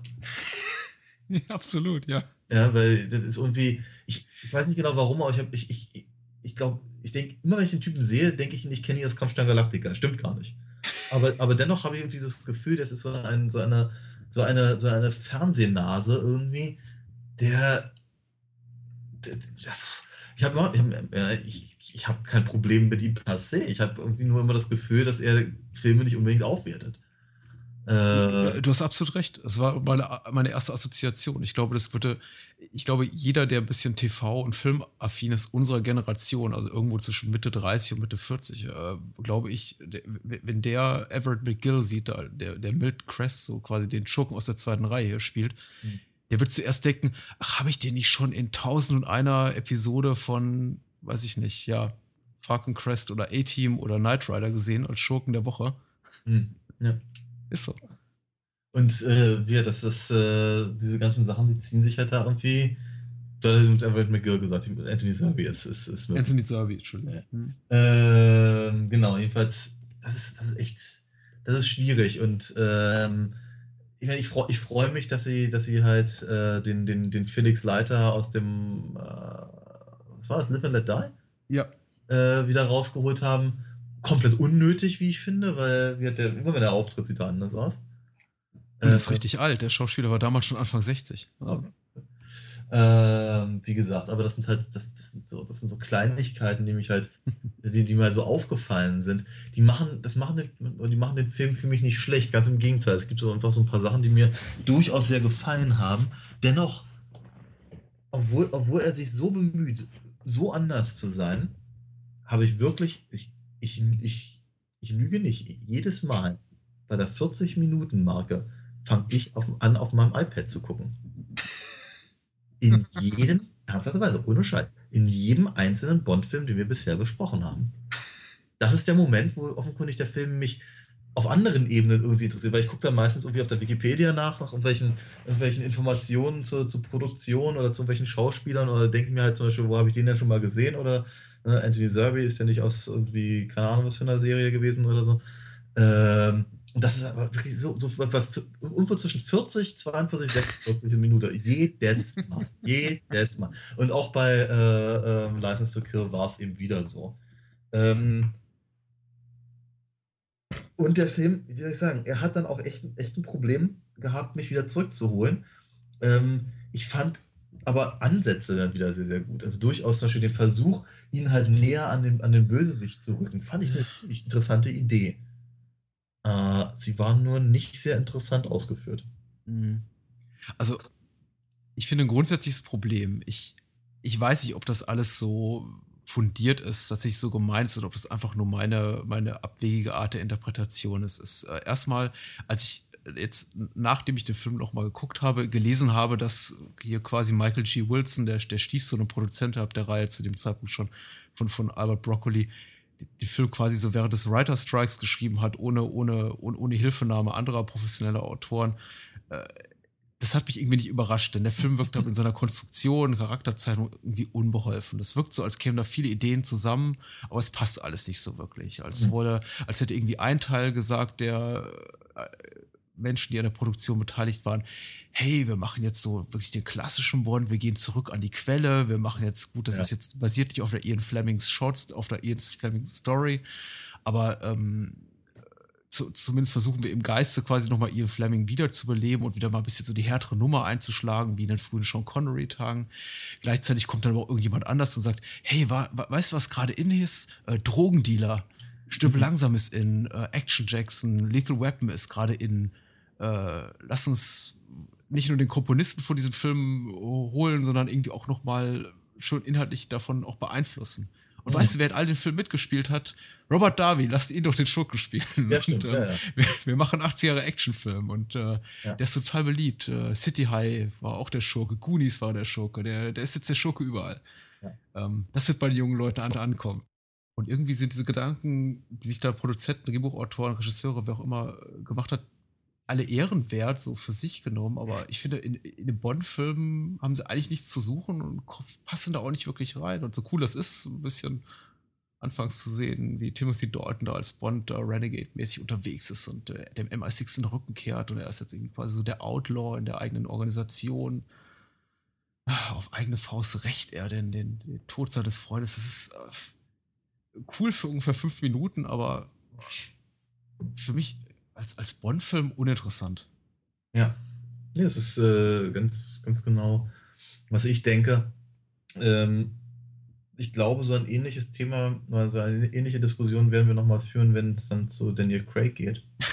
ähm, nicht ganz so hart wohlgemerkt, aber äh, mal, da fallen mir spontan Sachen ein, die das in irgendeiner Form für mich auch wieder rausholen. Ähm, bei ähm, ähm License to Kill sehe ich eben diese Qualitäten nicht. Das ist eben, das ist halt, der Film ist eben erschreckend konventionell. Äh, und er, wie soll ich sagen, all das, was er offenkundig sein möchte, was du gerade ganz, ganz, ganz toll beschrieben hast, äh, versucht, also kriegt er aber irgendwie auch überhaupt nicht auf die Reihe. Mhm. Das, das, das, ist so, das ist so schlimm, dass er, im, dass er eben nicht, äh, dass es ihm halt nicht gelingt, diese, diese 80er Jahre Suppe so, so umzurühren, dass da eben was bei rauskommt, was sich eben auch mit Bond irgendwie ähm, äh, äh zusammenbringen lässt. Mhm. Ähm, ich, das, das Merkwürdige ist aber auch durchaus, dass sie dass es ja, dass sie es ja schaffen, klassische äh, Bond-Settings auch durchaus da einzubauen. Mhm. Ja? Jetzt vielleicht nicht unbedingt die, die halt so, so schön die Klischeemühle äh, betrieben haben, halt, halt bei, bei, bei Roger Moore, dass halt irgendwie, keine Ahnung, in jedem Film auf so einem Pastor nicht irgendwo eine Skifahrt dabei sein muss. Äh, aber, aber eben wird einfach dieses, dieses, ich, äh, dieses Florida-Setting, Key West und, und, und all das, das erinnert halt dann doch schon sehr stark und du erwähntest es ja auch gerade an, was ich, Dr. No und all das. Ja. Mhm. Das ist schon ziemlich cool. Also, äh, ich, ich, ich habe so das Gefühl, der Film könnte eben doch noch ein ganz kleines bisschen mehr sein, als er eben dann letztendlich ähm, geworden ist. Ich finde, es ist, es ist so schwer. Ich dachte, sagte vorhin irgendwie, ich habe eigentlich bis hierhin nichts verpasst, glaube ich. Dass ich ihn nicht gesehen hatte, ist, glaube ich, nicht schlimm. Aber irgendwie bin ich doch auch ganz happy, dass ich ihn jetzt gesehen habe. Ja, kann man sein. Also es gibt, es gibt schlimmere Möglichkeiten, zwei Stunden zu verbringen. Und einige, einige von diesen Möglichkeiten hatten wir auch hier schon hier im Podcast. Ja, das ist so wahr, ja. Äh, wir können gleich mal zu unseren Kategorien kommen. Ich, hab, äh, ich sehe leider keine Möglichkeit, ein, zwei Punkte, die ich mir noch notiert habe, unterzubringen. Zum Beispiel äh, die, die, die Keilerei in der die Keilerei in der Bar, in der Bar äh, ja, die, die so wirkte, als gehört sie nicht in diesen Film, wie so vieles in diesem Film. Ja, absolut richtig, ja, ja. Aber, äh, oder Wayne Newton, wobei den können wir, über den können wir vielleicht noch kurz sprechen, wenn wir über die Schurken sprechen. Eine Sache aber vielleicht wollte ich dich ja, noch fragen. Das, was ich gerade angesprochen habe, von wegen, das ist jetzt hier der, der, der, der harte, gritty James Bond mit dem PG-13-Rating und äh, ich glaube, die anderen Bonds haben alle bis, bis dato in den USA ein PG-Rating gehabt. Und der hatte, ja. glaube ich, auch trotz Zensurauflagen dann in den, in, Großbritannien eine 15er Freigabe, in Deutschland ab 16. Ich habe ja letzte Woche Folge schon erwähnt, wie traurig ich damals war, dass ich sie nicht im Kino sehen konnte, wegen dieser ab 16 mhm. Freigabe. Diese für Bond-Fans relativ grausamen Momente, wie zum Beispiel jetzt äh, Felix Leiter wird irgendwie der Unterleib zerbissen und äh, mhm. Milton Crest platzt der Kopf und Benicio del Toro mhm. wird weggeschreddert. Ähm, mhm. was, wie war da deine Wahrnehmung? Fandest du das irgendwie irritierend, belustigend? Einfach nur doof oder gut? Naja, du weißt, wenn, wenn, auch, wenn, auch immer, wenn auch immer irgendwas mit Haien in einem Bond-Film auftaucht, dann geht mir äh, das Herz ja, auf. Sharks with freaking laser has attached into the bean. Es gibt eine Polaroid-Kamera mit dem Laser. Was? Es gibt ja eine Polaroid-Kamera mit dem Laser. Darüber ja, kommen wir gleich noch reden. Laser beams attached to their heads. Ähm, genau, jedenfalls, äh, ach, das fand ich nicht so schlimm. Den, den, den platzenden Kopf fand ich albern vielleicht platzende Köpfe meistens albern finde. ja, nun komm, ob das Scanners ist oder, oder, oder äh, hier ähm, Total Recall oder ach, was weiß ich, keine Ahnung. Äh, nee, äh, finde ich meistens doof. Was Und ich, ähm, ja, wie? Nee, äh, ich war gerade in der High-Fraß-Szene und ich, mir fiel gerade ein, ich habe bis zum heutigen Zeitpunkt, obwohl ich die Filme zum dritten oder vierten Mal gesehen habe, immer noch nicht kapiert, wie es Felix Leiter schafft, überhaupt sich mit mutmaßlich irgendwie abgebissenen Beinen da zurück in sein Eigenheim zu schleppen. Oder wird er da hingefahren und abgeliefert? Der, der, der, wird da abgeliefert, ansonsten hätte er nicht so eine, so eine, so eine höhnische äh, Notiz auf dem auf Ja, und wie kann, ja, stimmt. Und wie, wie, wie schafft er es nicht zu verbluten mit diesen Verletzungen? Tja, Ach so, das ist jetzt, das ist ja die Filmwelt. Entschuldigung, ich habe vergessen, dass wir uns in einem Film befinden. Vielleicht haben sie, keine Ahnung, vielleicht hatten sie irgendwie noch einen, noch einen Flammenwerfer daneben zu liegen oder so. Keine Ahnung. Dann hätte er wenigstens. Hätte er den Versiegelt die Wunde. ja, ich habe keine Mit dem Ahnung. Feuerzeug, dem Leiter. Haha. Aha. Ja. ja, nicht schlecht auch. Ähm, genau. Ähm, dagegen habe ich nichts, ehrlicherweise. Ich ähm, wird, ich äh, hab, ich find, fand halt die, die, die Platzszene doof. Ich fand den Abgang von Benicio del Toro, ja, doch erschreckend hart. Mhm. Und irgendwie auch ein Stück weit sehr unnötig. Ähm, ich fand auch, ich fand auch die Beseitigung, die, die schlussendliche Beseitigung von Sanchez irgendwie, ich glaube, so im Gefüge des Films äh, logisch und so, aber alles in allem eines, eines, eines Bond-Gegners nicht ganz würdig. Ja. So vorsichtig zu formulieren. Ähm, ja, nee, aber ansonsten, ich, ich habe ihn, ich hab ihn glaube ich, nicht als, als so übermäßig hart empfunden, glaube ich. Dann ähm, lass uns doch mal unseren fünf Kategorien zuwenden. Ja, bitte. Ich hole meinen Spickzettel raus, als ob ich ihn noch bräuchte, nach dem jetzt beim 16. Bond. Ähm, aber ich benutze ihn trotzdem. Und wir beginnen wie immer mit dem Song, beziehungsweise mit dem Score, über den wir ein paar Worte verlieren. Nobody does it better or worse? Fragezeichen. Äh, deine Meinung zum Titelsong? Gesungen von Gladys Gladys Knight. Ja. Gladys Knight, Entschuldigung, ich habe ihr einen Mac gegeben. Gladys Knight. Okay. Ähm, ähm. Der Song heißt so wie der Film. Und lehnt Richtig. sich etwas an Goldfinger an. Ja, das ist, das ist mein Problem mit dem Song. In, ich glaube, ich, ich mag ihn ganz gerne, so prinzipiell gesagt. Und ich mochte ihn, glaube ich, sehr gerne, als der Film in die Kinos kam, weil da lief der nämlich rauf und runter auf MTV. Ich erinnere mich noch ziemlich genau.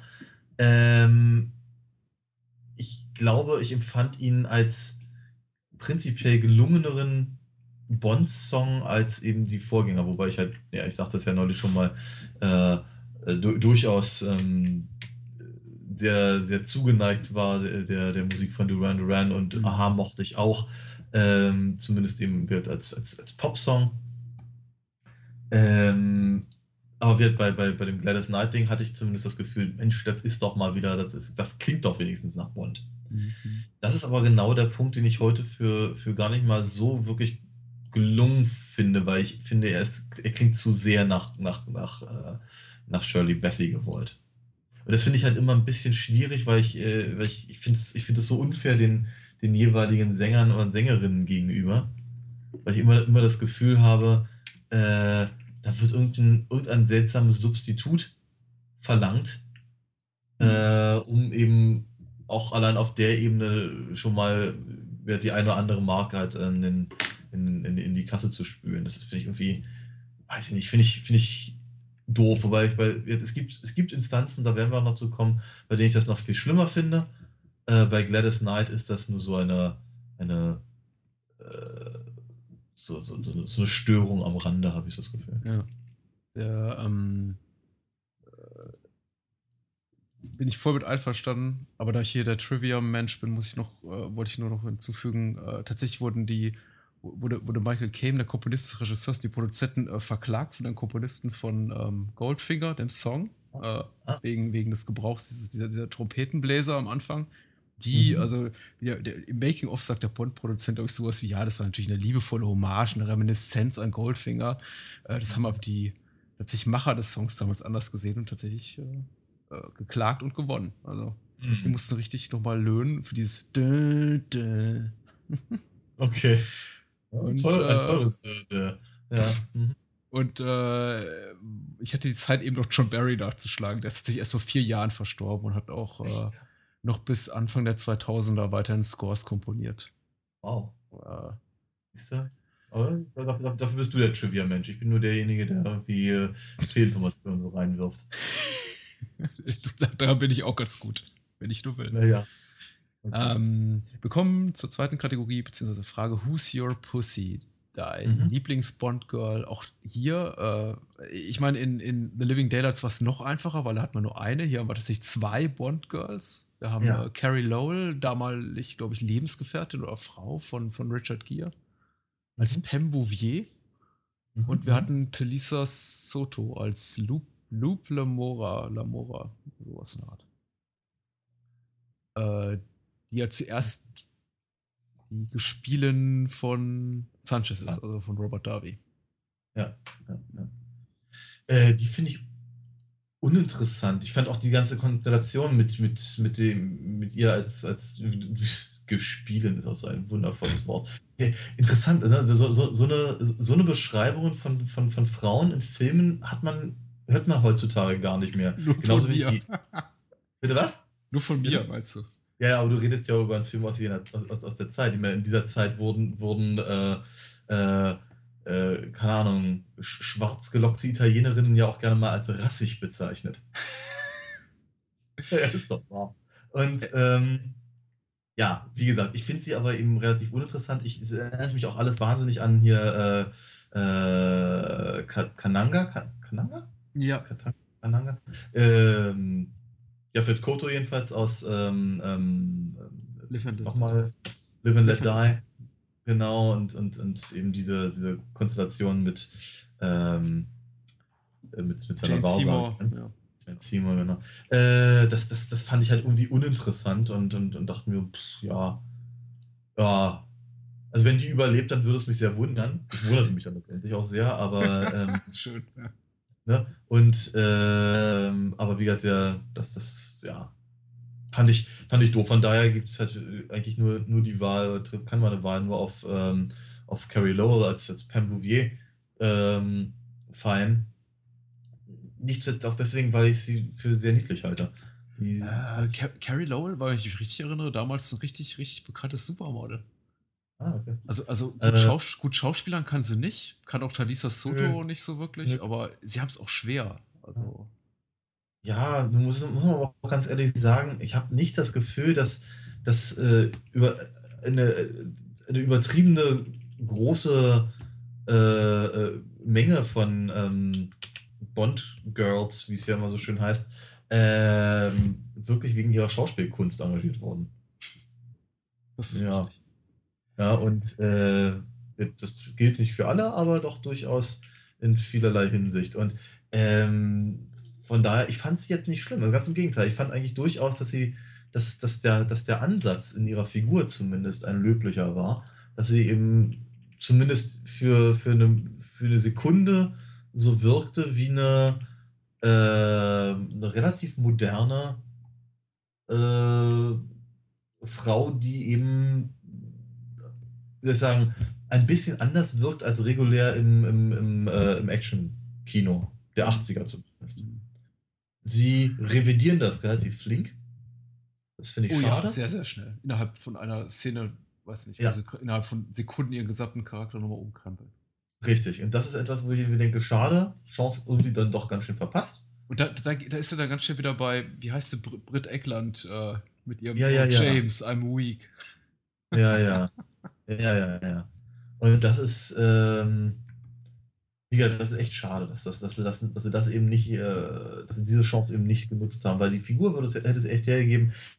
Ich, ich hätte mir, mir sogar vorstellen können, dass sie als Schauspielerin das eben sogar äh, hätte rüberbringen können. Ja. Ähm, wenn man sie nur gelassen hätte. Und das ist echt traurig. Aber wir, ansonsten guter Ansatz, bisschen verbockt äh, umgesetzt. Wir haben äh, tatsächlich nicht viele, nicht viele Bond-Girls, nämlich nur zwei. Ähm, aber wir haben eine ganze Reihe an Schurken. Wir haben natürlich den eindeutigen Oberschurken, das ist eben Robert Darby als Sanchez, den haben wir schon erwähnt. Aber so in der zweiten Reihe spielen eben auch noch mit. Äh, Du hast ihn bereits erwähnt, hier Everett McGill als korrupter DEA-Agent und äh, äh, Anthony Zerb als Milton Cresta, sein der, der, der Kompagnon von Sanchez. Dann gibt es noch Wayne Newton als Professor Butcher. Professor Joe Butcher. Man, man erwartet so nach dem Vorspann, weiß Gott, was der für, der für eine Rolle haben muss. Denn im Abspann ist er der Einzige, der mit seinem Rollennamen genannt wird. Das ist so, Mhm. bla bla bla spielt mit, bla bla bla spielt mit. And Wayne Newton als Professor Joe Butcher. Und du denkst Ja. dir, mein Gott, was kommt da jetzt? Tja, wenigstens singt er nicht, aber ähm, das, das ist, das ist, also alles, was mit ihm ist, ist so ein, so ein, so ein, so ein, so ein ich fass mir einen Kopf-Moment. Das ist wirklich Da sind wir wieder in so einem Roger Moore James Bond eigentlich. Ja, ja, aber volle Lotte. Volle Lotte. Ich meine, wenn der irgendwann die, die Maske weggezogen hätte und eigentlich in Wirklichkeit äh, äh, zum Beispiel Sanchez gewesen wäre, das hätte mich nicht gewundert. Oder der Präsident, das wäre natürlich das Allergeilste gewesen. Wenn er der Präsident von diesem komischen äh, äh, Isthmus oder wie das Land ja. ja. heißt. Ist ja, ist ja Entschuldigung, aber Isthmus. Das, das, das, ist ja, das ja, ist ja schlimmer als diese ganzen Borovia-Länder und, und, und, keine Ahnung, Wolke Kuckucksheim und wie sie alle hießen damals in Mission Impossible. Das, was, was sie Galleries nannten, weil Bruce Geller so eine, munteren, so eine muntere Sprache Ich da- dachte mir auch, ich dachte mir auch die ganze Zeit, wenn man sich schon so einen Fantasiestaat ausdecken muss, wieso lässt man dann auf ein, ein Essen TH folgen? Ich meine, das ist ja selbst für, Mhm. für Muttersprachler echt eine harte Nummer. Ja. Also. Travel to Ifmouth. Das ist Sir St. John Smith. Smythe. Es war. Smythe. ja, jedenfalls. Also, ganz, äh, ganz merkwürdige, ganz merkwürdige Nummer, die ich auch, ich muss auch ganz ehrlich sagen, ich habe sie nicht verstanden. Ich, muss, ich musste den Film an, irgendwann mal ganz kurz zurückspulen, weil ich dachte irgendwie, habe ich irgendwas nicht mitbekommen? Und ich stellte fest, doch, ich habe alles mitbekommen, ich habe es einfach nur nicht so richtig gerafft, weil es so absurd war. Hm. Diese, diese, diese, diese, Secret Underground Lair Geschichte Hm? zum, zum Verteilen von, von Drogen, das fand ich irgendwie. Und, dann, dann, dann, nee, also das, diesen, diesen super Schurken-Aspekt da irgendwie reinzubringen. Ja. Äh, für im Prinzip den, den, den, den Red Herring, das fand ich ganz merkwürdige Entscheidung auch.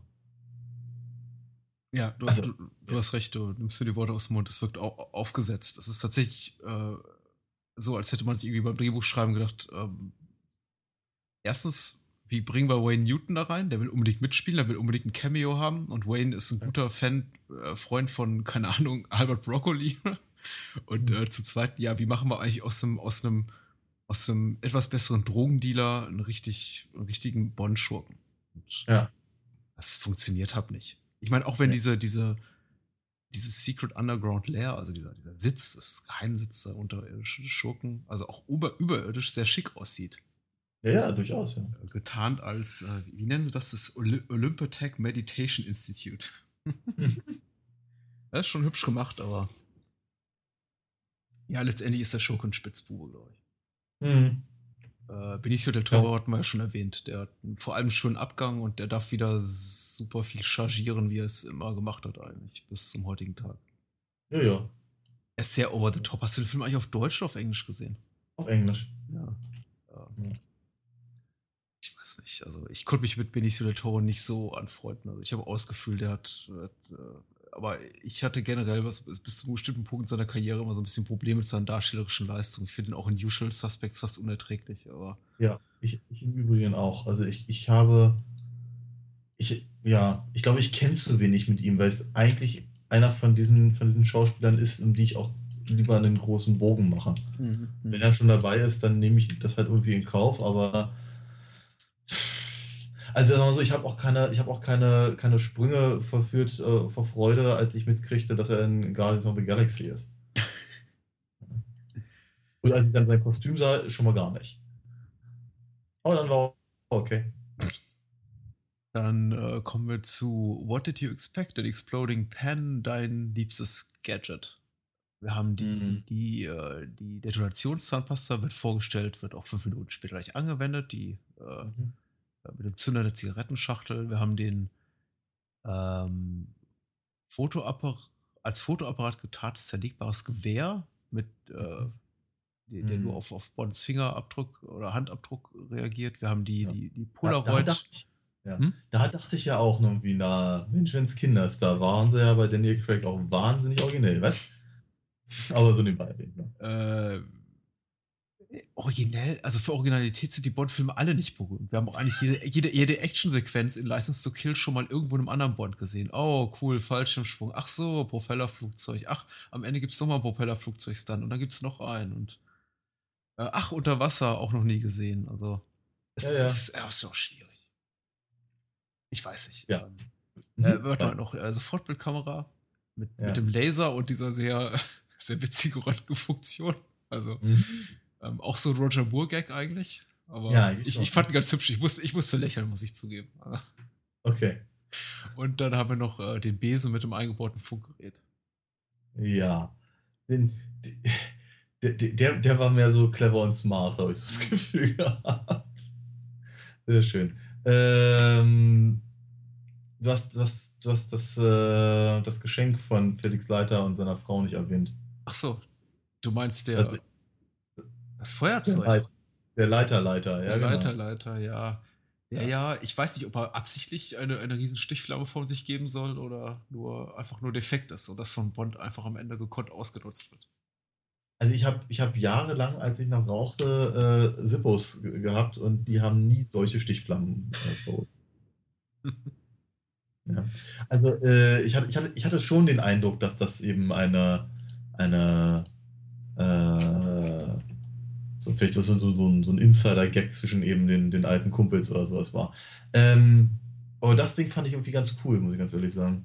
Alles andere fand ich irgendwie so ein bisschen, ich fand es auch unnötig. Es ist wieder genau dasselbe Ding, wenn sie, wenn sie eben versuchen, so, ähm, so aufzuräumen, ehrlicherweise, ja, äh, mit dem, mit den, mit all den ganzen äh, Klischees und sonst wie, ob es ihnen nun gelingt oder nicht, aber dann eben auf, auf so eine so eine Albernheiten zu verfallen, ist nicht sehr clever. ist nicht sehr clever. Ähm, Ich bin ich ansonsten nicht sehr beeindruckt von den, von den ganzen äh, Gadgets gewesen. Was sagst du? ähm, ich habe die ganze Zeit auf ein schickes Auto gewartet. Ah, Und da kam einfach nichts. Also Nee. äh, sage ich mal, weil es mich einfach am, am, am meisten amüsiert hat, die Sofortbildkamera. Okay. Auch Ja. wenn sie nicht in diesen Film passt. Ja. Ähm, jetzt ist es schwierig. Äh, your Move, Mr. Bond. Dein Lieblingsmoment oder deine Lieblingsszene? Hm. Hm. Hm. Äh, ich tue mich schwer. Ich tue Hm. mich echt schwer.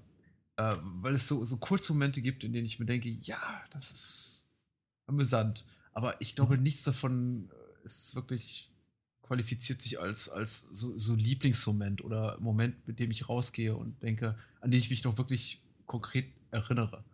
Ja. Äh, ich habe gegrinst, als ich Wayne Newtons Namen im Vorspann las. Ich habe äh, mich gefreut, da den Kopf von Milton Crest äh, etwas äh, cartoonesk explodieren zu sehen. Äh, wie gesagt, das ist Röntgen-Polaroid Hm. mit, tödlicher, mit dem tödlichen Laser oben drauf. Das fand ich auch irgendwie ganz süß.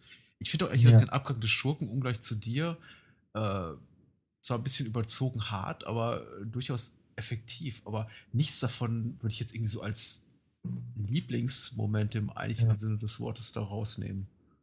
Ja. Ich tue Ja. mich echt schwer. Mhm. Auch die ganze Actionsequenz am Ende gefällt mir zwar gut, weil sie im Sinne von, sie ist aufwendig, sie ist gut choreografiert, das ist nachvollziehbare Action, da fliegt eine Menge in die Luft.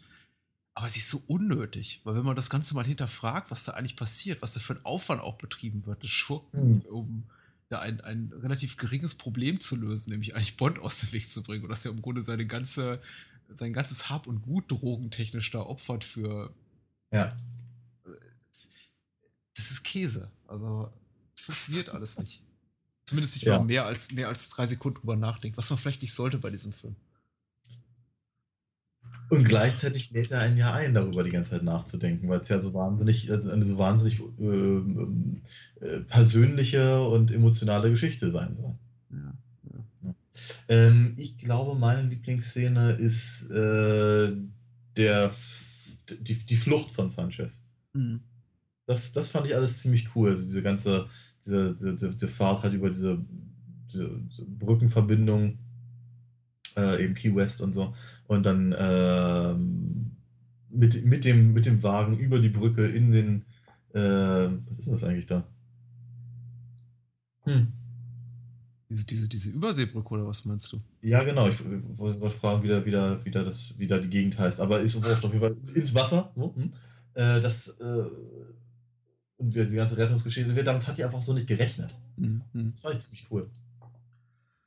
Äh, ich glaube, dass das äh, Geplänkel, das wirklich charmante äh, Geplänkel da hin und her zwischen Carrie Lowell und, und Timothy Dalton, zu dem Zeitpunkt, wo sie eben noch nicht sich eben komplett un- unterwürfig hingibt, finde Ja. ich ganz schick, auch rückblickend noch. Überhaupt die ganze Szene, wo sie quasi Q vorgestellt wird und äh, äh, die Dynamik zwischen den dreien, die stimmt einfach. Und mir gefällt dieses ähm, zwar immer so ein bisschen spitzfindige, aber doch irgendwie respektvolle äh, Miteinander von Q und, und, und äh, also äh, Desmond Levin als, als Q und, und Timothy Dalton als Bond besser als dieses ganz herablassende, was eben der Moore-Bond gegenüber Q mal hatte, wo es eigentlich nur ging, äh, na, alter Mann, womit nervst du mich diese Woche? Ja. Äh, gefiel mir besser, weil es war so ein Stückchen, glaube ich, nachvollziehbarer. Mhm. Und Ja, nicht einfach allein, nur. allein auch deswegen, ich meine, gut, es, es mag natürlich auch ein bisschen an der, an der Grundsituation des Films liegen, dass eben äh, äh, Bond eben nun mal, wie du sagtest, ja doch auf, auf sich allein gestellt ist und so, äh, dass er eben da die, äh, die Anwesenheit des, des, des alten Haudegens irgendwie noch mehr schätzt und so. Ähm, aber ich fand das eben auch sehr, sehr schön gelöst. Also ich werd wirklich, es ist wirklich sympathisch. Also ich habe mich einfach wahnsinnig für Desmond Llewellyn äh, gefreut, dass er da ein bisschen was zu tun hatte in diesem, in diesem Sinne. Das fand ich einfach, einfach wirklich sehr, äh, sehr nett. Dann äh, schließen wir unsere Bond-Diskussion für heute Abend ab, oder? Ich habe uns nichts weiter mehr auf der. Äh, Na gut, auf dann, meiner Liste. äh, be bevor wir anteasern, was es nächste Mal gibt, dann äh, sollten wir kurz darüber reden, wo man dich online findet und wo man mich online findet. Aber natürlich lasse ich dir gerne Vortritt. Daniel, ist schieß mal los. Ich freue mich. Man findet mich auf www.alinafox.de, wo man Abenteuerfilme, äh, Abenteuerfilme, na super, soweit ist es schon, äh, Abenteuercomics natürlich lesen kann von mir. Äh, zudem gibt es auch Hörspiele, ähm, die man dann auch direkt bei mir bestellen kann, wenn man möchte. Und bei Audiamo. Meine Wenigkeit, ich mache es kurz, weil ich kann meine eigene Stimme nicht mehr hören. Ist meine Wenigkeit Oh. zu finden bei bahnhofskino.com, bei facebook.com slash bahnhofskino, bei Twitter unter bahnhofskino, äh, mailen kann mir unter patrick.bahnhofskino.com. Man kann diesem Podcast äh, äh, Geld spenden unter äh, einem PayPal-Button, via eines PayPal-Buttons im Blog, aber auch einfach spenden an spenden at äh, bahnhofskino.com und was gibt's noch zu sagen? Ich glaube, das war's fast. Wir freuen uns eigentlich äh, noch mehr als über monetäre äh, Zugaben, über freundliche Rezensionen und Kommentare bei iTunes, Stitcher und natürlich im Blog. So. Mhm. Und äh, nächste Woche haben wir so zu 50% gelöst. Und das eine ist klar, wir beginnen, wir beginnen die Brosnan-Ära. Wir sprechen über äh, GoldenEye. Äh, Mhm. Und äh, die Z- Frage nach dem zweiten Film haben wir, glaube ich, noch nicht final gelöst. Deswegen machen wir das jetzt on air. Oh Ähm. je, das ist äh, ja interessant, interessante Frage. Hat, wir hatten irgendwann mal, hatten wir so, so eine Art Masterplan, was irgendwie gut zu Brosnan-Filmen passen Ich sag dir würde. das, was bei Aber mir noch ganz oben auf der Shortlist steht. Und dann sagst du mir, ob das okay Ja, ist oder ob wir weiterreden müssen. Da steht The, da Ja, steht bitte. The Hidden. Ja, den, den wollten wir eigentlich jetzt hier mit, äh, mit äh, License to Kill ähm, paaren, wenn nicht äh, Wes Craven uns dazwischen gekommen wäre, verdammt. Ähm, von daher würde ich mal sagen, ja, ist doch in Ordnung, machen wir Okay, den. dann nächste Woche Jack Shoulders The Hidden. Und ähm, es wird ein Spaß. Sa Sage ich mal so. Ich habe mich sehr auf den Podcast heute Abend gefreut und äh, ich weiß gar nicht, ob wir Scream so gerecht geworden sind in, in, in der Kürze der Zeit, weil es ein bedeutungsvoller Film ist. glaube, ich glaube nicht, vielleicht, vielleicht müssen wir uns da auch mal äh, dem, dem widmen, vielleicht wenn wir über das Jahr 96 reden Was oder mir, sowas. ja, was mir, was mir tatsächlich immer mehr, immer öfter in letzter Zeit durch den Kopf geht, ist äh, äh, einfach der Gedanke zurück an all die Filme, von denen ich das Gefühl habe, wir sind ihnen möglicherweise nicht gerecht geworden. Vielleicht, weil es einfach noch zu früh Okay. in unserem Podcast war, in unserer Reihe, weil wir äh, da noch nicht die Gesprächsdynamik hatten, die wir heute haben, oder irgendwie so die, die, die standardisierten Abläufe. Äh, und ich frage, ich, mich juckt es manchmal in den Fingern, so einige Sachen nochmal rauszuholen und zu sagen, okay, hier, zweite Chance. ja, ich meine, prinzipiell gerne, warum nicht? Ähm, wenn das für die Zuhörer auch interessant ist. Dazu würde ich machen. gerne, würden wir, glaube ich, gerne mal Feedback hören. Denn das erste, was mir Aha. dazu mal einfällt, ist Hellraiser. Von dem ich irgendwie so rückblickend Ja. denke, nee, also wir saßen, glaube ich, beide damals da und dachten, nee, ah, ah, so, so toll ist der gar nicht. Aber ich, ich- ich glaube, wir haben da irgendwie nicht alles rausgeholt. Aber da gibt es sicher noch einige Ja. andere Beispiele. Ich kann es nicht glauben, dass wir zum Beispiel zu Conan eine, äh, und einen, einem zweiten Film, ich glaube Bloodsport oder so, gerade mal gut 60 Minuten hinbekommen haben. Unvorstellbar. Das. Ja, aber ich meine, es ist halt immer auch eine Frage von, ähm, von, von dem aktuellen Zustand natürlich. Ne? Was, was, was interessiert einen, was interessiert einen gerade in dem Moment an dem Film? Ja? Und ähm, ich könnte mir vorstellen, gerade in Bezug auf Scream gibt es eben, das ist eben ein Film, den, der, der jedes Mal, wenn man ihn sieht, halt auch, auch neu Ja. wird und immer, immer was anderes bietet. Äh, da dann äh, so, eine, so eine abschließende Meinung zu formulieren, ich glaube, ich, ich könnte mir fast vorstellen, selbst wenn ich darüber eine, eine, weiß ich, eine Arbeit schreiben müsste oder sowas, würde ich, würde ich nicht zum, zum, zum ultimativen Ende gelangen können, sondern halt immer nur nach, nach äh, dem jeweiligen Aspekt, der jetzt gerade im Vordergrund steht. Ne? Wohl wahr. Ein langes Outro. Ähm, wir sind ganz glücklich, So ein einigermaßen zufrieden mit dem Podcast heute Abend. Ja. Ja, ich auch. Und nächste Woche dann GoldenEye. Wir kommen in den 90ern an beim Bond und äh, wir nähern uns Spectre. Nur noch, nur noch, äh, wie, wie lange ist es eigentlich noch hin? Noch gut zwei Monate. Zwei Monate, ja. Gute Nacht. Tschüss.